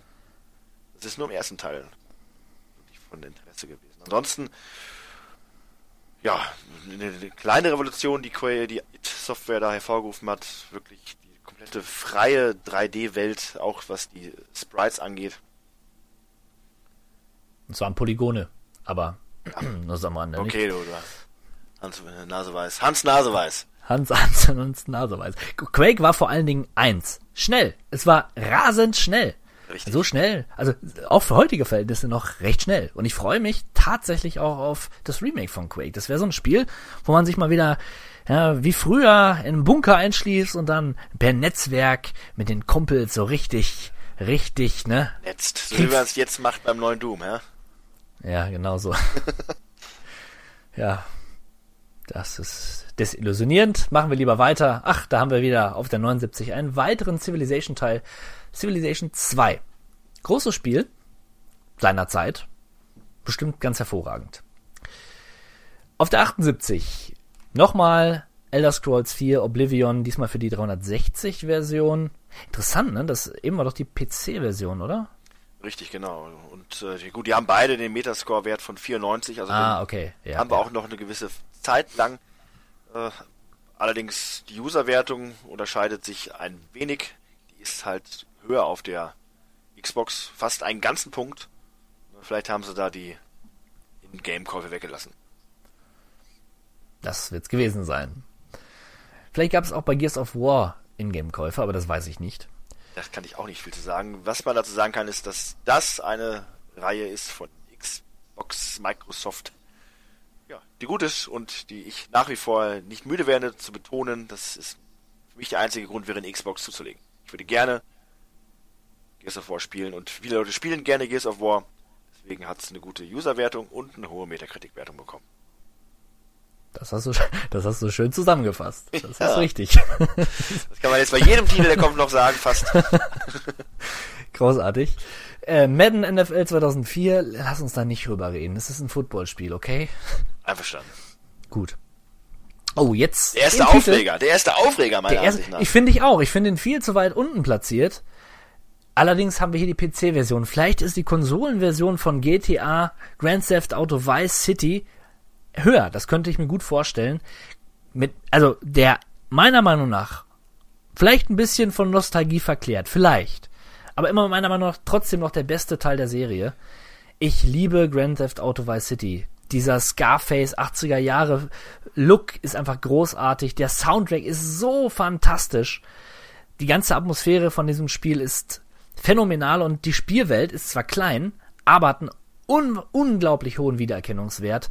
Ein Meisterwerk. Auch heute noch recht gut spielbar. Richtig. Ähm, natürlich, man muss jetzt auch sagen, nachdem man halt GTA 5 gespielt hat und auch 4 schon, äh, wenn man dann Vice City reinlegt, es, man kommt sich vor, als würde man äh, nicht in Miami sein, also Vice City, sondern irgendwie in London. Denn der Nebel, der da überall äh, die Straßen durchherzieht, ja, das wirkt halt schon so ein bisschen ja, komisch. Aber ansonsten generell das, äh, das schillernde Neonlicht, wenn man die Promenaden langfährt, der großartige Soundtrack, äh, lässt, lässt das eigentlich schon vergessen. Und wie wir ja schon beim letzten Mal darüber gesprochen haben, bei der letzten Zeitreise, das wäre doch mal ein Spiel, wo man mal so ein bisschen ein HD-Remake rausbringen könnte. Ja. Und das stimmt und das würden die Leute auch den, aus den Läden entreißen. Ja? Die würden einbrechen in die Läden, nur um dieses Spiel zu bekommen. Absolut. Ja, wunderbar. Ja, mal gucken. Wahrscheinlich die Konsolenversion noch ein bisschen weiter, weiter oben angesiedelt. Hoffen wir es mal. Auf der 74, okay, Mass Effect 2, PlayStation 3 Version, ähm, ist ein ganz, ganz tolles Rollenspiel von BioWare, äh, ist ein bisschen actionlastiger als der Vorgänger, tut dem Ganzen aber auch ganz gut und ich habe es auch geliebt oder ich liebe es heute noch. Es hat großartige Dialoge, es hat toll, eine tolle Geschichte, die Möglichkeiten, die man in dem Spiel hat, die Entscheidungsfreiheit funktioniert und ich kann es dir immer nur wieder sagen, spiele Mass Effect, spiele Mass Effect, spiele Mass Effect. Spiele aber bitte eins, zwei und meinetwegen auch noch drei und dann erst den neuen, denn du wirst es nicht bereuen. Mein Gott, aber wo, wann, wann, wann, wann soll ich das denn machen? Ja, Bei den ganzen es- heißen Games, die noch rauskommen? Ja, aber das, das, lohnt, das lohnt sich wirklich. Das lohnt sich wirklich. Äh, ja, ich würde es ja ganz gerne tun. Ich würde es ganz gerne tun. Ich finde ja alles, was man da machen kann, auch interessant und ich mag Weltraum, der, also ne, Space ist eine coole Sache. Und ja, ja, ja, der, du hast recht. Ich habe dich verstanden und ich werde das demnächst wohl machen. Was ich auf keinen Fall spielen werde, auf keinen Fall, ist Bioshock. Weder für Oh. den PC noch für die PlayStation 3. Fa faszinierend an Bioshock ist, dass es heute noch richtig schick aussieht. Ich meine, wir haben ja ein Spiel von 2008 und du könntest dieses Spiel heute releasen und es wäre okay. Es wäre wirklich okay. Es ist ein zeitloses, 3 da sieht man mal auch, ne, wir haben sonst immer gesagt, 3D-Grafik, ne, die altert halt schneller als 2D-Grafik, aber mittlerweile haben wir einen, einen Standard erreicht, wo es tatsächlich langsamer vonstatten geht. Richtig. Und man hat sich ja bei Bioshock dann auch ein bisschen bewusst von etwas, also man ist nicht drauf gegangen, die Figuren so realistisch wie möglich wirken zu lassen, sondern ich möchte nicht sagen Comic-Look, aber Ja, es hat schon so ein bisschen was von äh, einem Animationszeichentrickfilm, sag ich mal.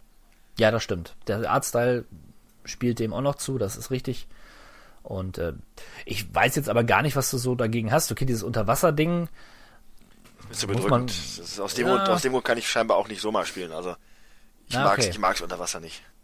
Okay, wenn es dir Unbehagen äh, äh, ja, ver ver verursacht, dann äh, ist es nicht so toll, aber ansonsten ist es ein großartiges Spiel. Auch Thematiken sind gut. So muss ein Shooter sein, liebe Call of Duty Freunde. So muss ein Shooter sein. Ja. Chrono Cross. Muss so ein Rollenspiel sein? Chrono Cross. Also nicht Ähm, Chrono Trigger. Ich habe das nicht ich war gerade auch überlegen, ja. Äh, aber liegt ja auch daran, dass wir das, glaube ich, auch nicht erhalten haben, genauso wie Chrono Trigger. Also Chrono Trigger Richtig. auf keinen Fall, Chrono Cross Richtig. meine ich auch nicht. Ne? Äh, und wenn, dann nur in der englischen Version. Also Deutsch gab es das Spiel nicht. Komisch eigentlich. Ich meine, das war ja schon damals beliebt. Da ist ja nicht so, dass äh, das keiner gespielt hat, dass das nicht lokal lokalisiert worden ist, oder zumindest, wie es ja ein Spiel wie Suikoden zum Beispiel erfahren hat, Ja. dann auch äh, in Englisch einfach hier rauskam. Aber versteht zumin- man es nicht. Durch, ich hab, eigentlich haben wir ja gedacht, durch Final Fantasy VII wäre der Weg so geebnet gewesen, gerade für, für äh, solche japanischen Rollenspiele. Aber, tja, wenn sie nicht wollen, ne, dann haben sie halt Pech gehabt. Richtig. So, und jetzt haben wir den ersten Zelda-Titel auf unserer Liste, The Legend of Zelda Ocarina of Time, allerdings für den 3DS. Genau. Das ist, glaube ich, eine relative 1 zu 1 Umsetzung vom N64-Titel gewesen. Jupp. angepasst halt aufs 3DS. Ja, ich ich habe heute glaube ich schon genug erwähnt, wie wenig ich mit Zelda anfangen kann. Deswegen, wenn du was sagen möchtest, bitte. Ich bin raus. Ja, man kann vielleicht sagen, dass es schon, also zumindest in seiner Ursprungsversion wegweisendes Spiel war, ne, aufgrund der Open World und so weiter. So eine wirkliche, die, manche re reden sogar von der ersten Open World überhaupt. Und ich verstehe auch, was Leute seinerzeit empfunden haben und kann ja auch verstehen, wenn man aus nostalgischen Gründen das Spiel dann nochmal auf dem 3DS spielen möchte. Alles schön und gut, aber so wirklich fasziniert von Zelda war ich eigentlich nie. Leider. Ich wollte es mal mögen, aber irgendwie hat es mich nicht erreicht. Ja, ähm, 70. 70 ist Mass Effect 2, diesmal für den PC. Haben wir eben schon drüber geredet. Auf der 69 The Elder Scrolls 5 Skyrim.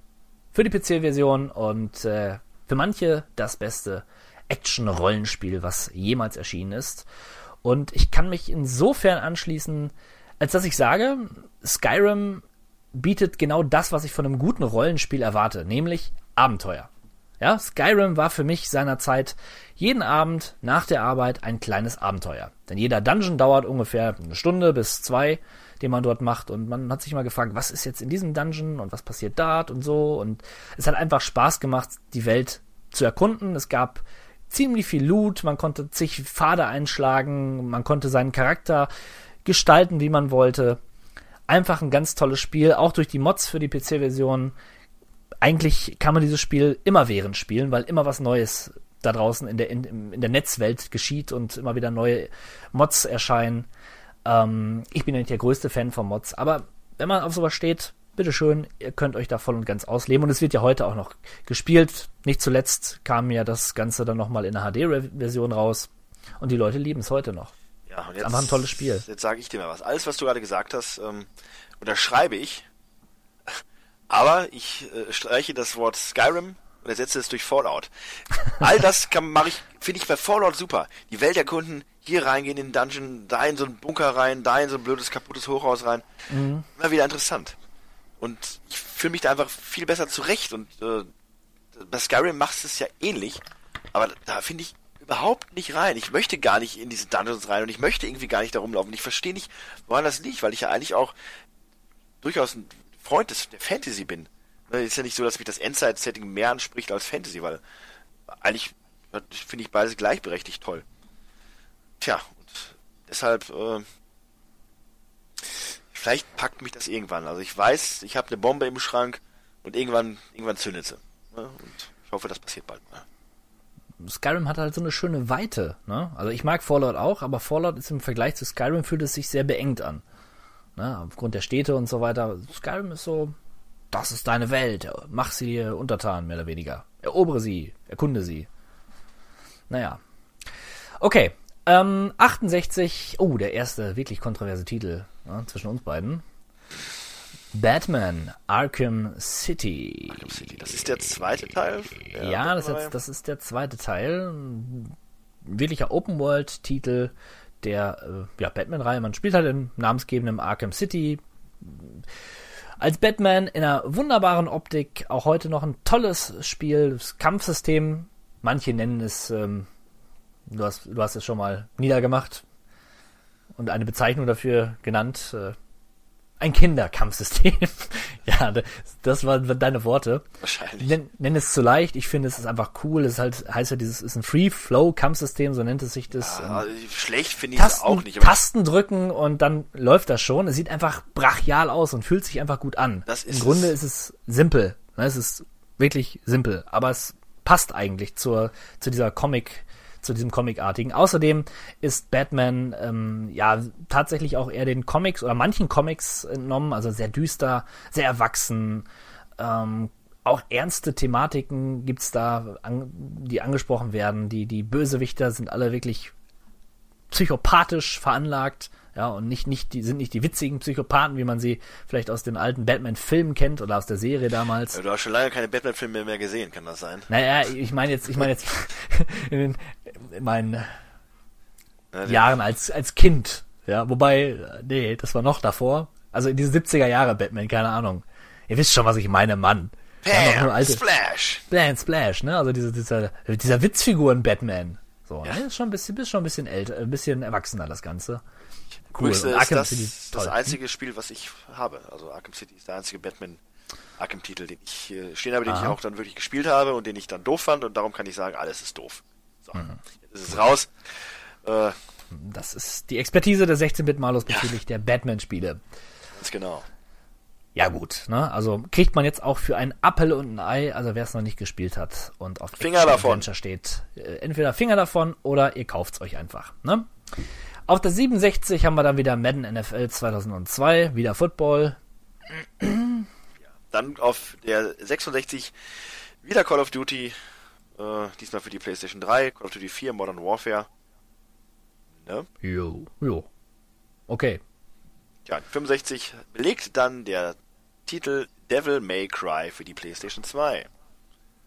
Ein Titel von historischer Relevanz mit der tollen Geschichte, die ja keiner kennt, nämlich dass Devil May Cry ja eigentlich als Resident Evil erst angelegt war und dann aber gemerkt haben, nee, das ist ganz anders irgendwie, wir müssen da machen da was Neues draus und haben dann sich eine neue Franchise überlegt, die dann Devil May Cry hieß, Ja, die offensichtlich populär war bei Leuten und bei den Kritikern. na gut. Wenn du das sagst, wird das Ja, so die sein. Zahlen lügen nicht. Ne? Also Ah. ich persönlich habe Devil May Cry nie gespielt. Ich werde es vermutlich auch nicht spielen, weil zum einen ist das nicht so arg mein Genre, was komisch klingt, wenn ich sage, ich finde aber God of War cool. Aber es soll so schwer sein und ich bin halt einer, ich habe gern Spaß und ich werde nicht gerne verprügelt. Verprügelt werden Also- bedeutet für mich keinen Spaß.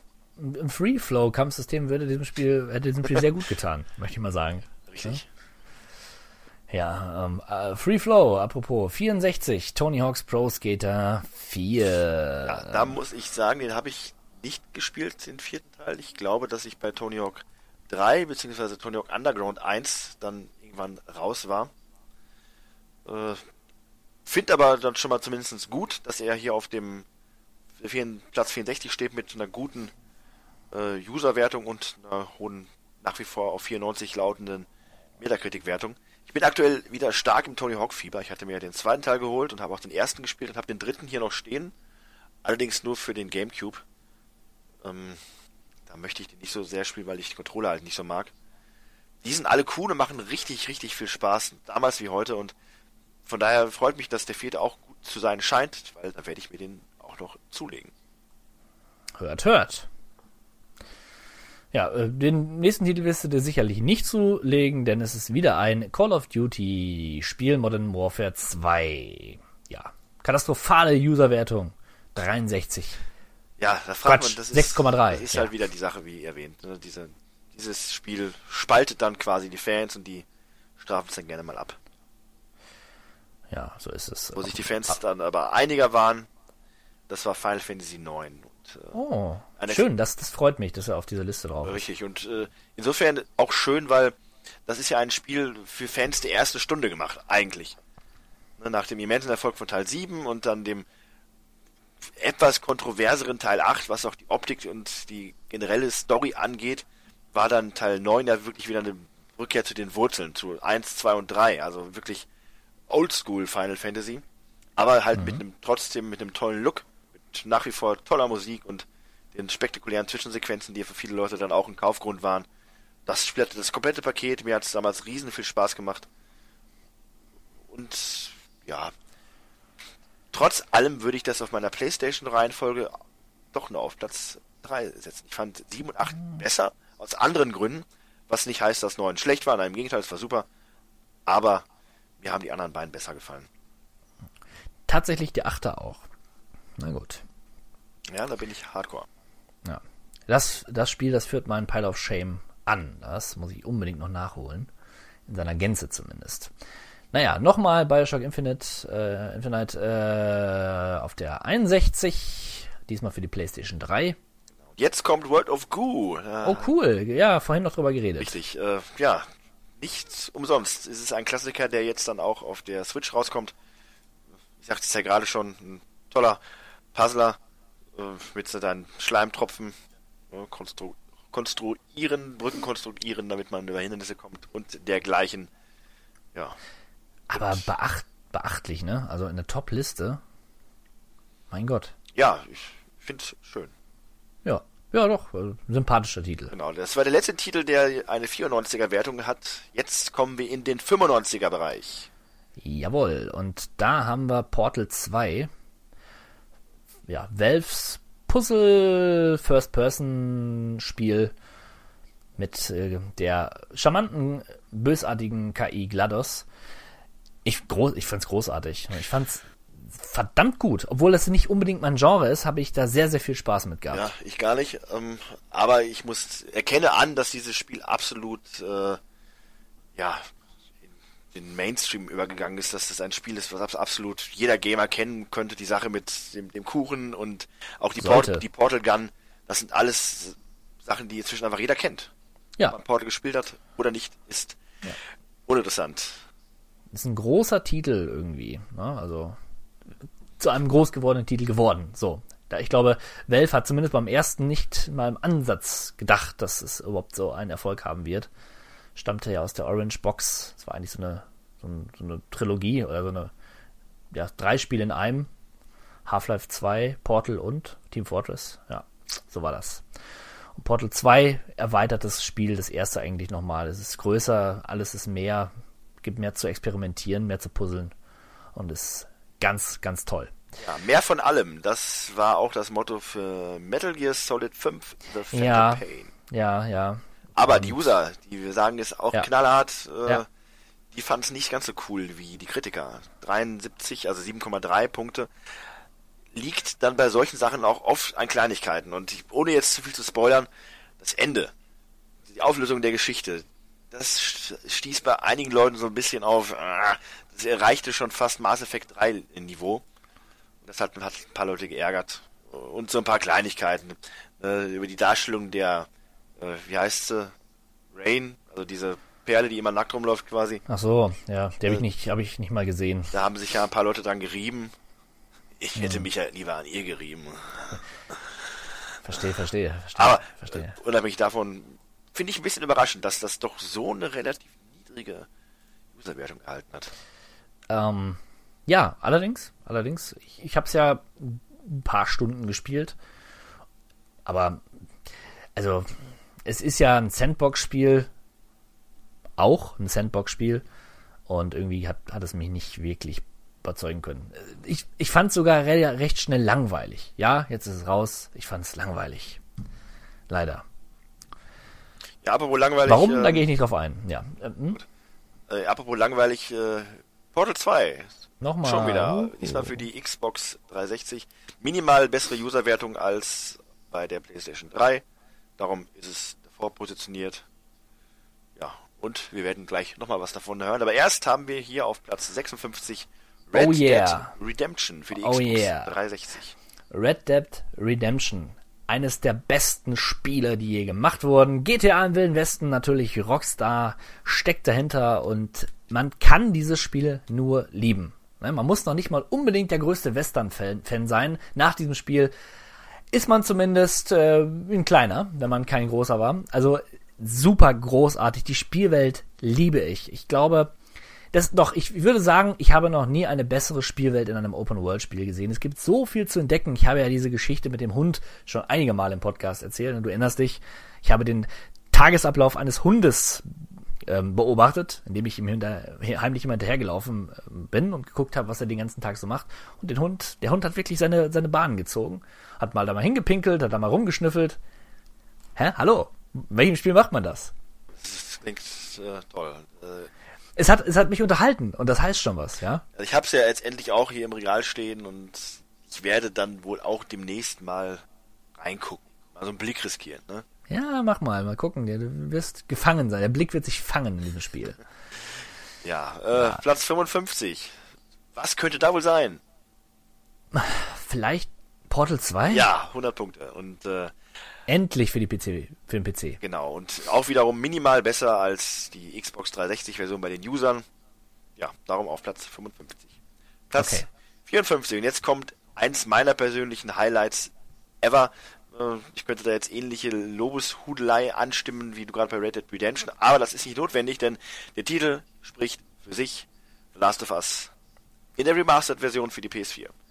Okay. Ja, ich persönlich, äh, damit stehe ich ja ein bisschen vielleicht alleine da, ich bevorzuge die PlayStation 3 Version gegenüber der etwas glatteren, äh, weil HD auflösenderen äh, PS4 Version. Das ist aber, glaube ich, dann eher Geschmackssache. Aber über The Last of Us braucht man, glaube ich, nicht viel Worte zu verlieren. Das haben wir in den letzten Jahren schon oft gemacht. Also, erschien The Last of Us nicht sogar? Nein, da hatten wir noch keinen Podcast. Nee, warte mal. Bist du dir sicher? 2013? Ja, nee, jetzt kann ich gerade, ich glaube, das war das Startjahr.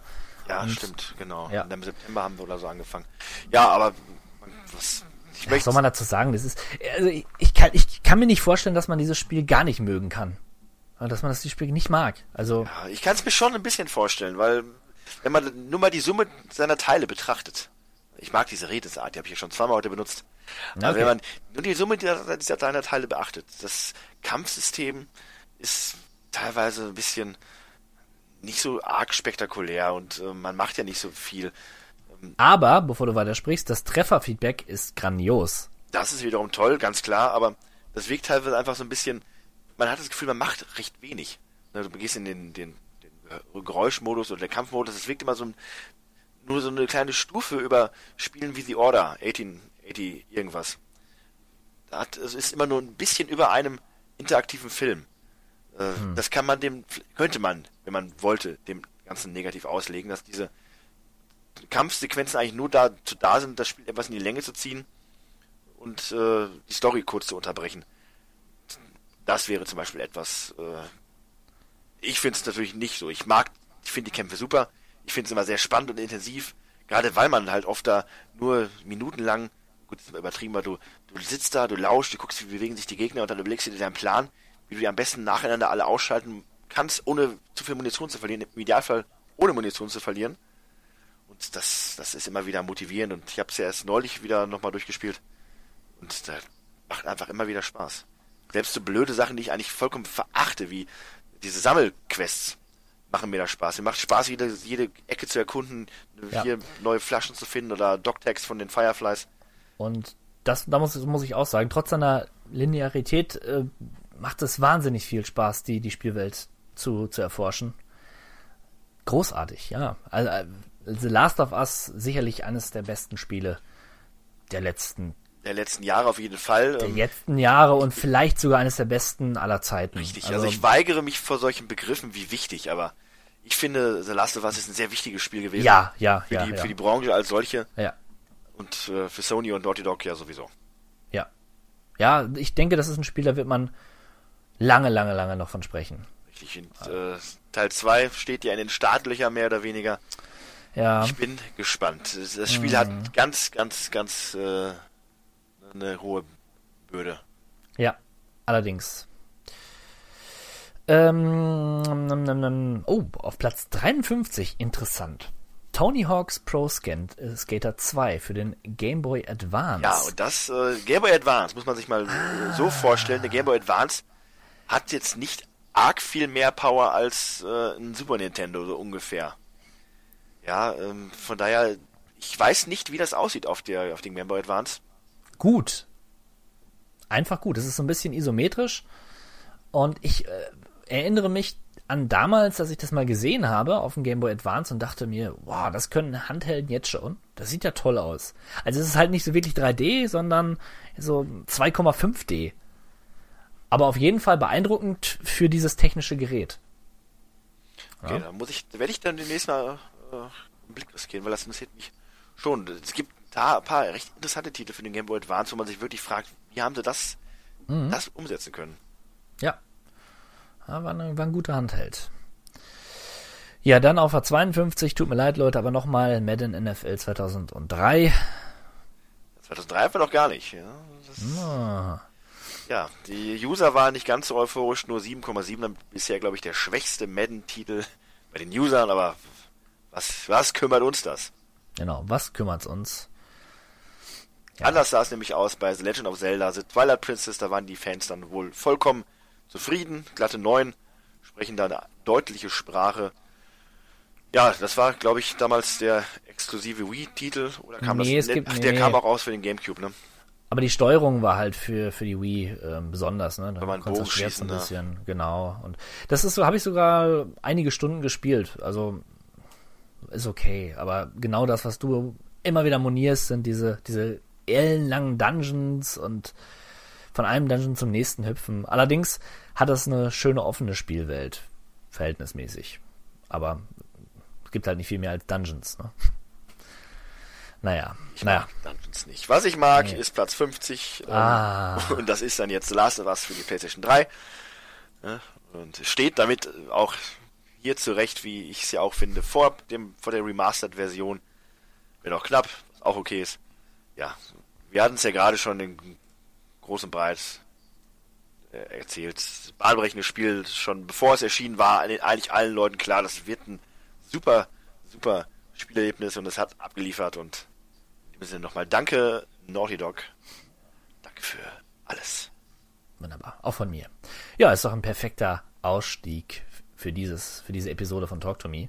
Und beim nächsten Mal machen wir dann weiter, ne? Platz 49 bis 1. Richtig. Und, äh, ich bin gespannt. Ich, bin- also ich bin sehr gespannt, Ich möchte was noch da mal, oben steht, ne? Bin, bin ich auch sowieso, aber mach noch mal kurz jetzt hier zusammenfassend, kann man Ja, sagen, gern, es gern. ist äh, eine recht bunte Mischung an Titeln, erstaunlich viele Madden-Spiele natürlich dabei.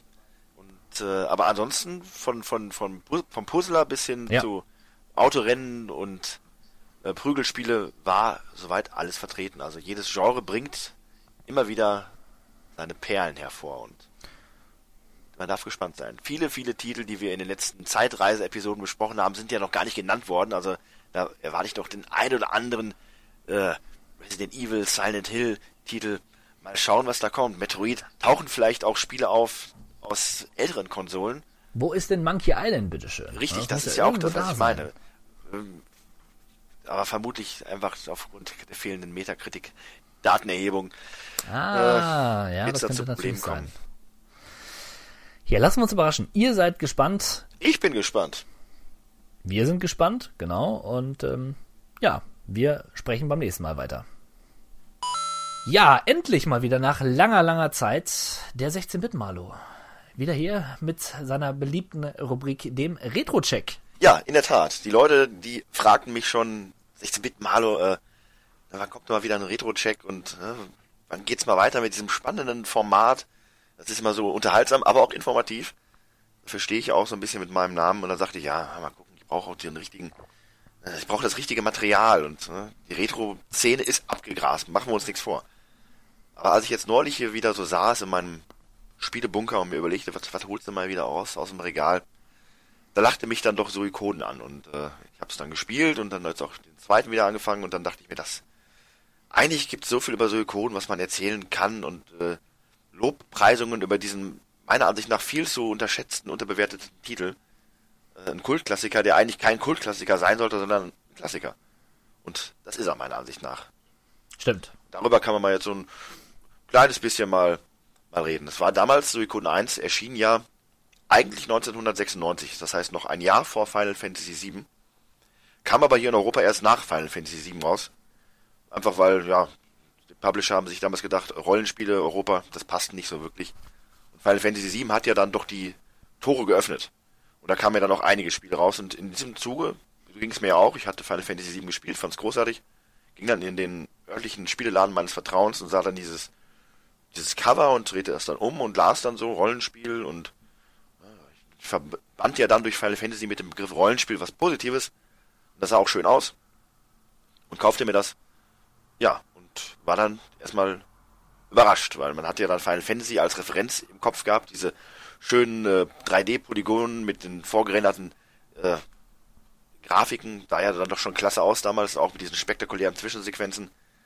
Und Suikoden 1 war eigentlich nur ein Super Nintendo-Spiel. Ja, machen wir uns nichts vor. Das hatte Stimmt. etwas detailreichere Grafiken, aber eigentlich hätte man das auch auf dem Super Nintendo so mehr oder weniger darstellen können.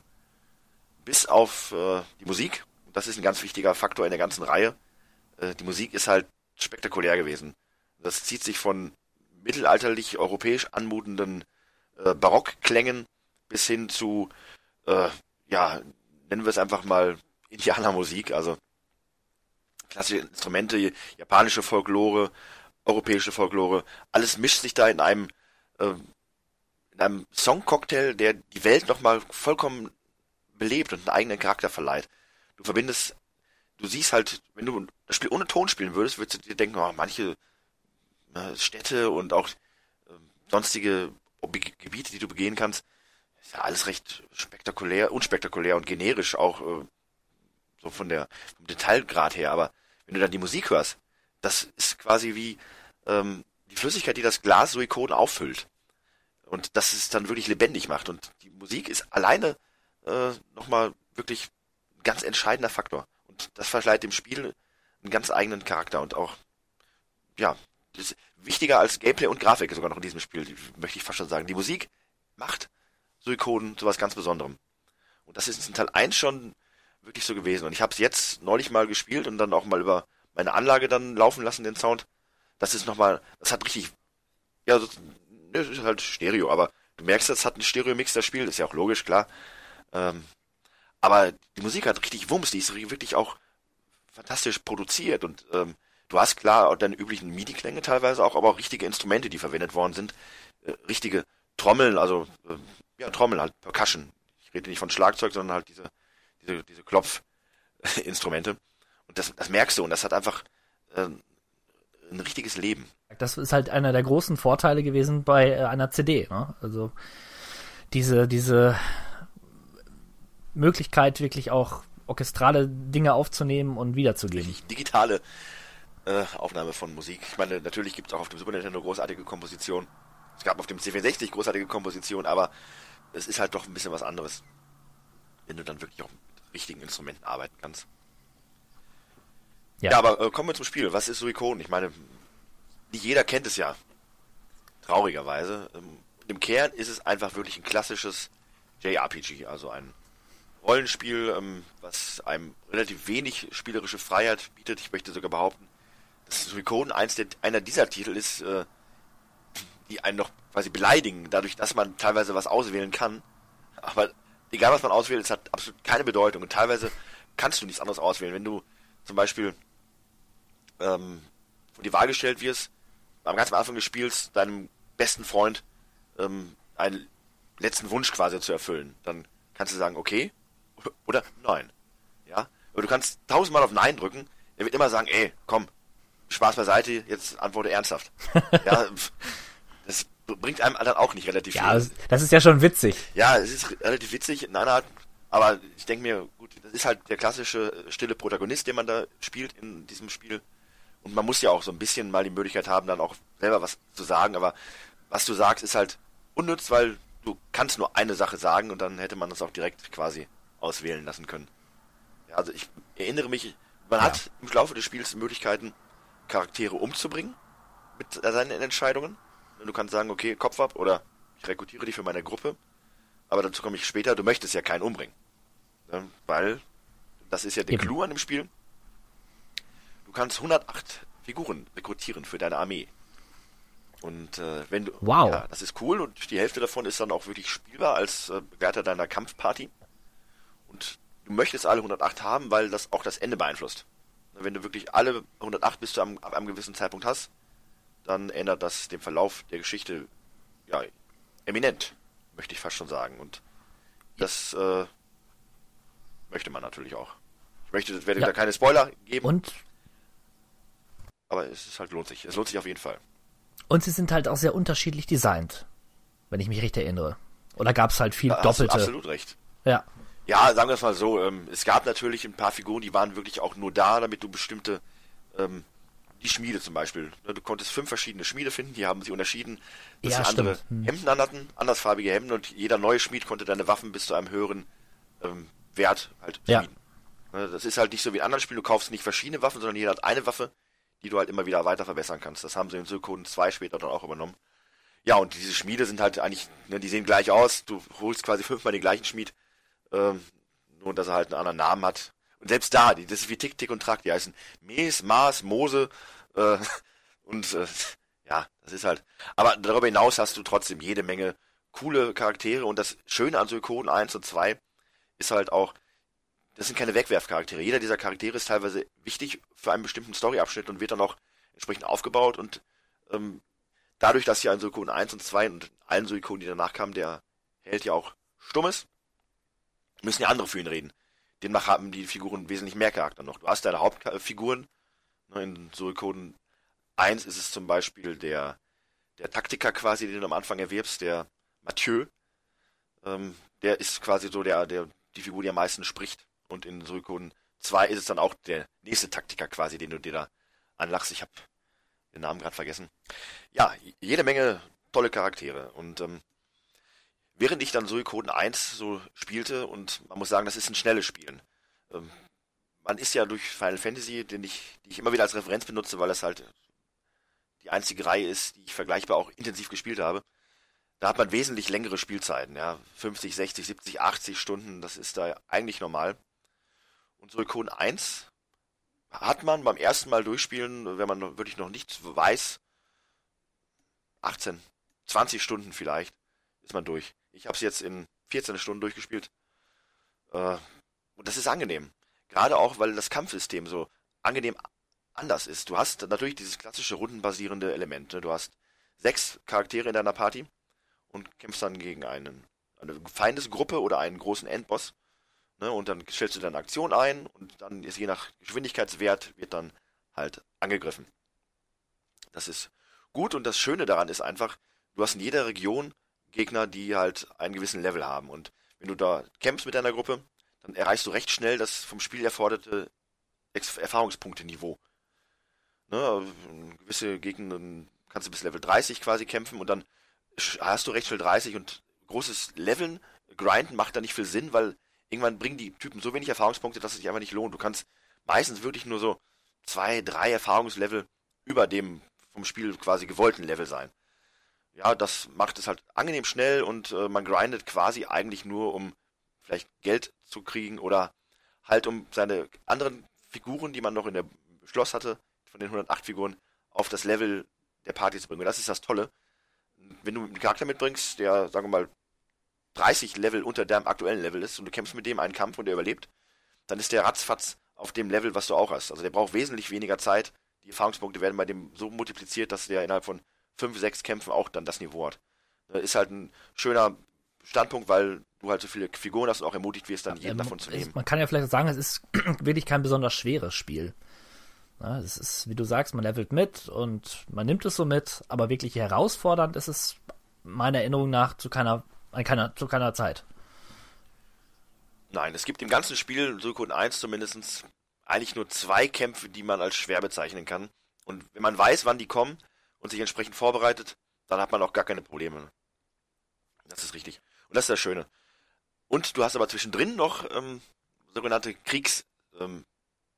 Ähm, wenn du dann mit deiner Armee, die du dann sammelst, ähm, gegen eine andere Armee kämpfst. Um kurz mal die Story zusammenzureißen, man ist halt ein Rebell, man wird zu einem Rebell wider Willen in einem Königreich und schließt sich dann der Befreiungsarmee an.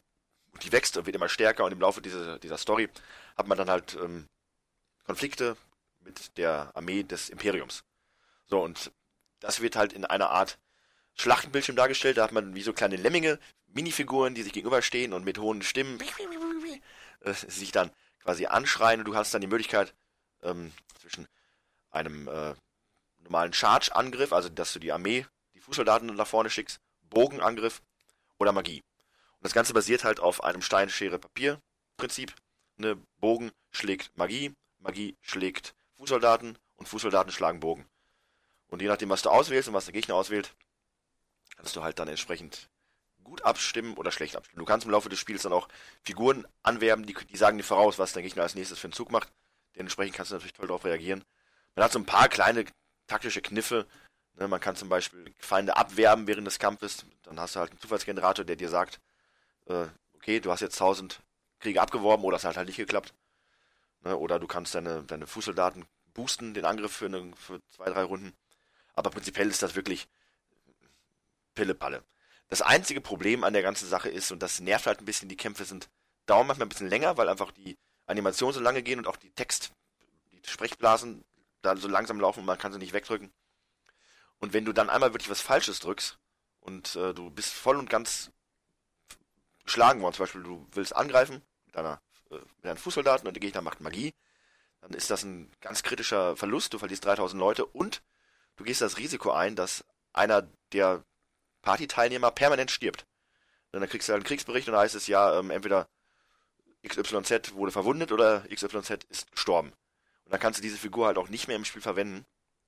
Und das, das ist bitter, weil du es halt wirklich nicht beeinflussen kannst und äh, verhindert dir dann auch quasi das perfekte Ende. Also wenn du das dann hast, möchtest du dementsprechend natürlich den Spielstand nochmal neu laden. Das ist doof. Ähm, wie so vieles andere ist das aber auch in Suikoden 2 verbessert worden, aber naja, dazu dann gleich nochmal mehr. Hm. Ja, was heißt gleich? Warum nicht jetzt? Ähm, ich habe Suikoden 1 gespielt und während ich das, das spielte und äh, genoss, ist mir doch aufgefallen, es hat gewisse Schwächen. Ja, in der Inszenierung ganz eindeutig, in gewissen äh, Menüführungsoptionen, was die Magie angeht, ist alles so ein bisschen, könnte alles besser sein. Und äh, wenn man, wenn man sich das dann so denkt beim Spiel, fällt einem auf, hey, Moment mal, genau das haben sie bei Suikoden 2 besser gemacht. Denn wirklich alles, was bei Suikoden 1 so ein bisschen holprig war, ist in Suikoden 2 optimiert worden. Das es zu einem so absolut perfekten, runden Erlebnis macht, ähm, Suikoden 2.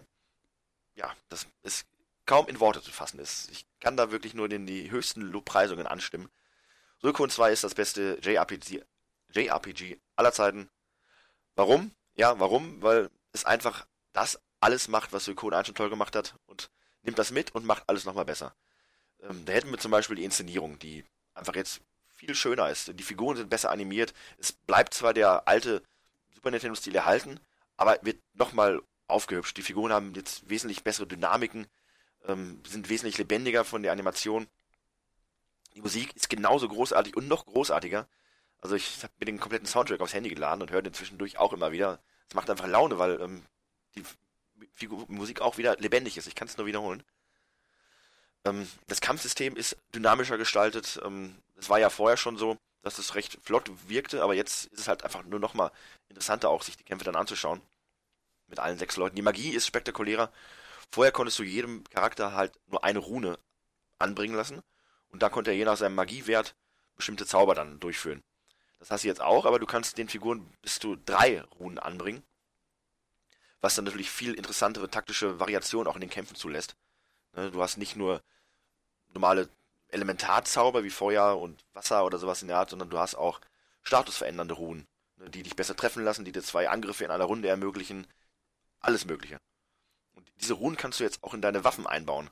Du hattest die Möglichkeit in Suikoden 1 auch, gewisse Runelemente, Runenstücke die Waffen zu schmieden, aber die hast du so selten gefunden und die haben so wenig eigentlich im Endeffekt ausgemacht, dass es witzlos war. Und in Suikoden 2 kannst du direkt Runen, die du findest, in Waffen einbauen und hast einen klar zu erkennenden und auch dann äh, beeinflussbaren äh, Statusveränderungswert. Ja, auch, aus, auch, auch Ja. außerhalb des Kampfes, oder nicht? Zumindest, es gibt so Geschwindigkeitsruhen, wo man dann einfach schneller wird auf der Landkarte oder, hm? Richtig. Ja, das war das Interessante in Suikon 1. Du konntest da nicht rennen, denn, du hast deinem Charakter eine Rune verpasst. Äh, Das haben sie in Suikon 2 zum Glück angepasst. Du kannst jetzt dann auch normal rennen ohne eine Rune. Aber in Suikon 1 kannst du, wenn du einen bestimmten Charakter dabei hast, auf der Weltkarte. Ach ja, genau. Das ist relativ praktisch und äh, lohnt sich. Dass man in Suikon 1 nicht rennen konnte, war schon ein bisschen nervig und hat dich eigentlich immer dazu genötigt, einen Charakter mitzunehmen und ihm die Geschwindigkeitsrune zu bringen, weil es nervt halt, wenn du nur so quasi schleichst durch die, durch die Gänge und der Dungeons. Und in Suikon 1 hast du teilweise, und in Suikon 2 eigentlich auch, äh, gerade in den Dungeons eine recht, eine recht hohe Quote an Random Encounters, also du wirst relativ oft angegriffen. Und da möchtest du zumindest dann schnell durchrennen, wenn du schon so oft angegriffen wirst. Ja, an der Story haben sie ganz extrem geschraubt. Die war in Suikoden 1 interessant, weil anders. Äh, es ist nicht dieses typische Superdämon bedroht das Universum und du musst da den, Welt retten, sondern es war einfach ein Konflikt in einem fiktiven Königreich und du bist in die politischen Machenschaften da irgendwie integriert. Und ähm, das war in Suikoden 1 cool, aber wenn man es mal mit der Lupe betrachtet, nein, nicht mal mit der Lupe, sondern einfach nur mal drauf guckt, fällt einem auf, okay, es ist schon so ein bisschen unbeholfen. Ähm, es basiert tatsächlich auf einer alten asiatischen Sage. Ähm, habe ich mir, habe ich, hab ich gelesen, ich, ich kenne es nicht, aber ähm, das macht es halt interessanter vielleicht für Leute, die die Vorlage dann kennen, aber es ist eigentlich relativ holprig erzählt und ähm, naja, teilweise fragt man sich auch, hu, das geht aber alles recht schnell. Und in Suikoden 2 ist das Tolle einfach die Geschichte, da wird sich viel mehr Zeit für gelassen. Das hat wieder diesen ähm, politisch-kriegerischen Touch von äh, zwei Königreichen, die sich bekriegen, aber auch dann mit einer ganz persönlichen Note noch verknüpft. Ja, so nämlich der, dass man mit seinem besten Freund quasi äh, dieses Abenteuer bestreitet. Zuerst an der Seite und dann als Feinde. Und da verrate ich nicht zu viel, das ist nämlich relativ am Anfang des Spiels schon klar, dass das passiert. Und das ist halt cool. Du hast diesen großen Kampf, diese große Krise, aber eigentlich ist es immer nur die Sache zwischen dir und deinem Freund. Und äh, wie sich das dann entwickelt. Und das ist halt einfach spannend erzählt und dehnt sich aus auf, ja, 60 Stunden Spielzeit hat man dann locker. Und wenn man das erste Mal spielt und auch dann die wirklich vielen, vielen Nebenquests dann äh, auch bestreitet entsprechend, kommst du auch wesentlich später erst ins Ziel. Und das ist halt das Schöne. Die Welt in Suikoden 2 ist so lebendig ähm, im Vergleich zu Suikoden 1 oder eigentlich auch zu generell allen Spielen. Jede Stadt ist wesentlich bevölkerter. Bevölkerter? Das passt, das passt schon. Ja, okay. Es wohnen halt wesentlich mehr Figuren in den Städten, die wesentlich mehr zu sagen haben. Äh, die NPCs, die du rekrutieren kannst, sind interessanter. Jeder hat eigentlich jetzt quasi eine Geschichte und jeder ist auch nützlich. In Suikoden 1 hast du Köche angeworben, äh, aber was haben sie gemacht? Die hatten gar keinen Wert. Du konntest, äh, glaube ich, mit in die Kämpfe nehmen, aber gut, ansonsten haben sie nur neben dem Speicherpunkt gestanden und ja, hatten wirklich keinen Nutzen. In Suikoden 2 hast du ein Schloss, auch wie in Suikoden 1, aber du hast das Gefühl, jeder Charakter hat quasi sein Zimmer, sein Reich. Jeder hat einen Nutzen. Du hast in Suikoden 2 auch einen Koch. Und was macht der Koch? Der macht ein Koch-Minispiel, wo du dann ein Gericht, äh, eine, eine, wirklich eine, eine, ein Menü zusammenstellen musst. Vorspeise, Hauptspeise, Nachspeise und dann, je nachdem, wie du das zusammenstellst, mit was für Gewürzen und du kannst auch Rezepte finden, wird das dann von, den, von der Jury im Endeffekt bewertet. Ja, und wenn du das dann schaffst, wenn du das Duell gewinnst, dann ist das eine richtige Story, die sich da umspinnt um diesen Koch. Ja, mit einem, mit einer richtigen Verschwörung und Mord und Intrigen. Das ist super cool und macht richtig Spaß. Ähm, dann kannst du wesentlich mehr Minispiele im, in der ganzen Burg machen. Du kannst ähm, angeln, wie es sich eigentlich für ein Rollenspiel gehört inzwischen. Äh, und jedes Minispiel macht auch Spaß und hat, bringt dir auch teilweise wirklich Vorteile. Und selbst diese Minispiele ermöglichen dir später noch Charak äh, Figuren zu rekrutieren. Die Burg ist nicht so sinnlos, wie sie prinzipiell in Suikoden 1 war. Die war zwar schön, aber du bist da reingegangen eigentlich nur um zu speichern, um die Geschichte fortzuführen und um deine Charaktere zu wechseln. Und um dir unendlich Geld zu erschieden. In Suikoden 1 gab es dieses Würfelspiel, ähm, da konntest du dann in ganz kurzer Zeit dir einen, äh, den Maximalgeldbetrag von einer Million Putsch oder so erspielen. Brauchtest du auch, weil am Ende ist das Schmieden der Waffen relativ teuer gewesen. In Suikoden 2 geht das nicht. Du hast äh, nicht mehr die Möglichkeit, du hast das Spiel zwar auch, aber es ist halt noch mehr durch Zufall bestimmt und äh, du hast eine gewisse Gewinnobergrenze. Also haben sie auch da gemerkt, das war zu einfach. Es gibt einen Geldsheet in Suikoden 2, äh, ein Glitch mehr oder weniger, den kann man ausnutzen. Aber ansonsten musst du da wirklich ein bisschen mehr auf dein Geld achten, als es in Teil 1 war. Ja, ähm, was bleibt zum Abschluss noch zu sagen? Suikoden 1 ist ein tolles Spiel, Suikoden 2 ist ein großartiges Spiel. Äh, ist auch heute noch populär. Jetzt vor kurzem kam raus, dass bei Suikoden 2 tatsächlich von den Programmierern wohl ein äh, neuer Spielstand, also New Game Plus quasi, Modus vorgesehen war, wo du dann, wenn du durchspielst, nochmal von vorne beginnst mit äh, gewissen Items. Denn äh, ja, findige Hacker haben den entsprechenden Code im Spiel gefunden, dass sowas wohl mal vorgesehen war, aber dann haben sie es aus was für Gründen auch immer dann nicht übernommen. Man weiß ja nie, manchmal sind diese Entwicklungsprozesse für uns äh, Normalsterbliche schon sehr schleierhaft. Aber das beweist auch nur, dass Leute sich nach wie vor intensiv mit Suikoden beschäftigen. Umso schade, trauriger ist es eigentlich, dass es dann nach Suikoden 2 schon bergab ging mit der Reihe. Suikoden 3 erschien ja dann nicht in Europa. Erst vor kurzem kam es im PlayStation Store dann raus. Ist aber auch dann schon anders. Man spielt nicht mehr in diesem schönen 2D-Retro-Look, sondern hat die, die, dritte Dimension genommen. Orientiert sich klar schon grafisch immer noch ein bisschen an dem ersten Suikodens. Aber naja, es hat so ein bisschen den, den Zauber verloren. Und ich habe es mir dann ja auch jetzt geholt letztes Jahr. Aber konnte mich noch nicht so wirklich dazu bringen, das zu spielen. Viel zu sagen kann ich auch nicht. Man spielt da drei Figuren. Und äh, ich glaube, diesmal ist man kein stiller Protagonist, sondern die haben alle drei eine Geschichte. Naja, man muss aber auch sagen, dass der Vater von Suikoden, der äh, Schöpfer der ganzen Reihe, nach Suikoden 3 oder während Suikoden 3 schon ähm, das Unternehmen verlassen hat. Und so kam es dann auch, dass Suikoden 4 und 5 dann rein storytechnisch auch nicht an die ersten drei Teile anschließen, sondern zeitlich weit vor der äh, Urreihe spielen quasi. Kam dann auch nicht mehr so gut an bei den Leuten. Suikoden 5 soll wieder gut sein. Äh, ich habe es noch nicht gespielt. Vielleicht hole ich es nochmal nach. Aber äh, aktuell bin ich immer noch mit Suikoden 2 beschäftigt und hole es immer wieder gerne aus dem Regal. Ja, das war, das war ein sehr leidenschaftlicher und informativer Beitrag, 16-Bit Malo. Hat mich sehr gefreut. Und ich glaube, ich werde es äh, baldig mal wieder hervorkramen. Ich habe jetzt richtig Lust drauf bekommen. Ja, mach das. Also ich werde auch gleich, wenn wir hier aufhören, mache ich direkt die Playstation an und spiele weiter. Ich habe wieder richtig, richtig Laune an Suikoden. Das macht einfach, ne, wenn das Wetter draußen schön ist, dann gibt es nichts Besseres, als sich in den Keller zu setzen, Licht auszumachen und dann schön Suikoden zu spielen.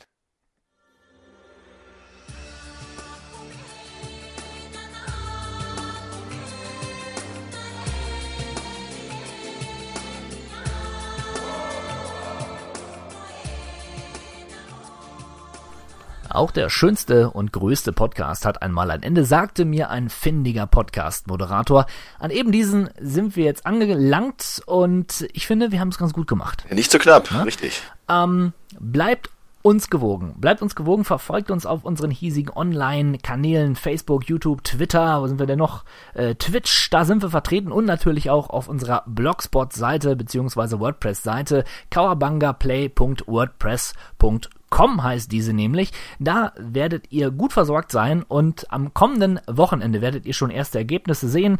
Wir nehmen jede Menge Content auf und besonders könnt ihr euch freuen auf die erste Pilotfolge von Kawabanga Talk. In diesem Sinne, macht's gut und ja, ich hoffe, wir hören uns beim nächsten Mal wieder. Tschüss! Reinhauen, Leute. Wir haben uns nicht zum letzten Mal gesehen. Dieses kleine Geplänkel war erst der The end is in the beginning, and yet you go on. The initiation of a new aeon. I am the king of the world, baby. Yeah! it's like a, a, a window. A window to another world. What is it? Cowabunga!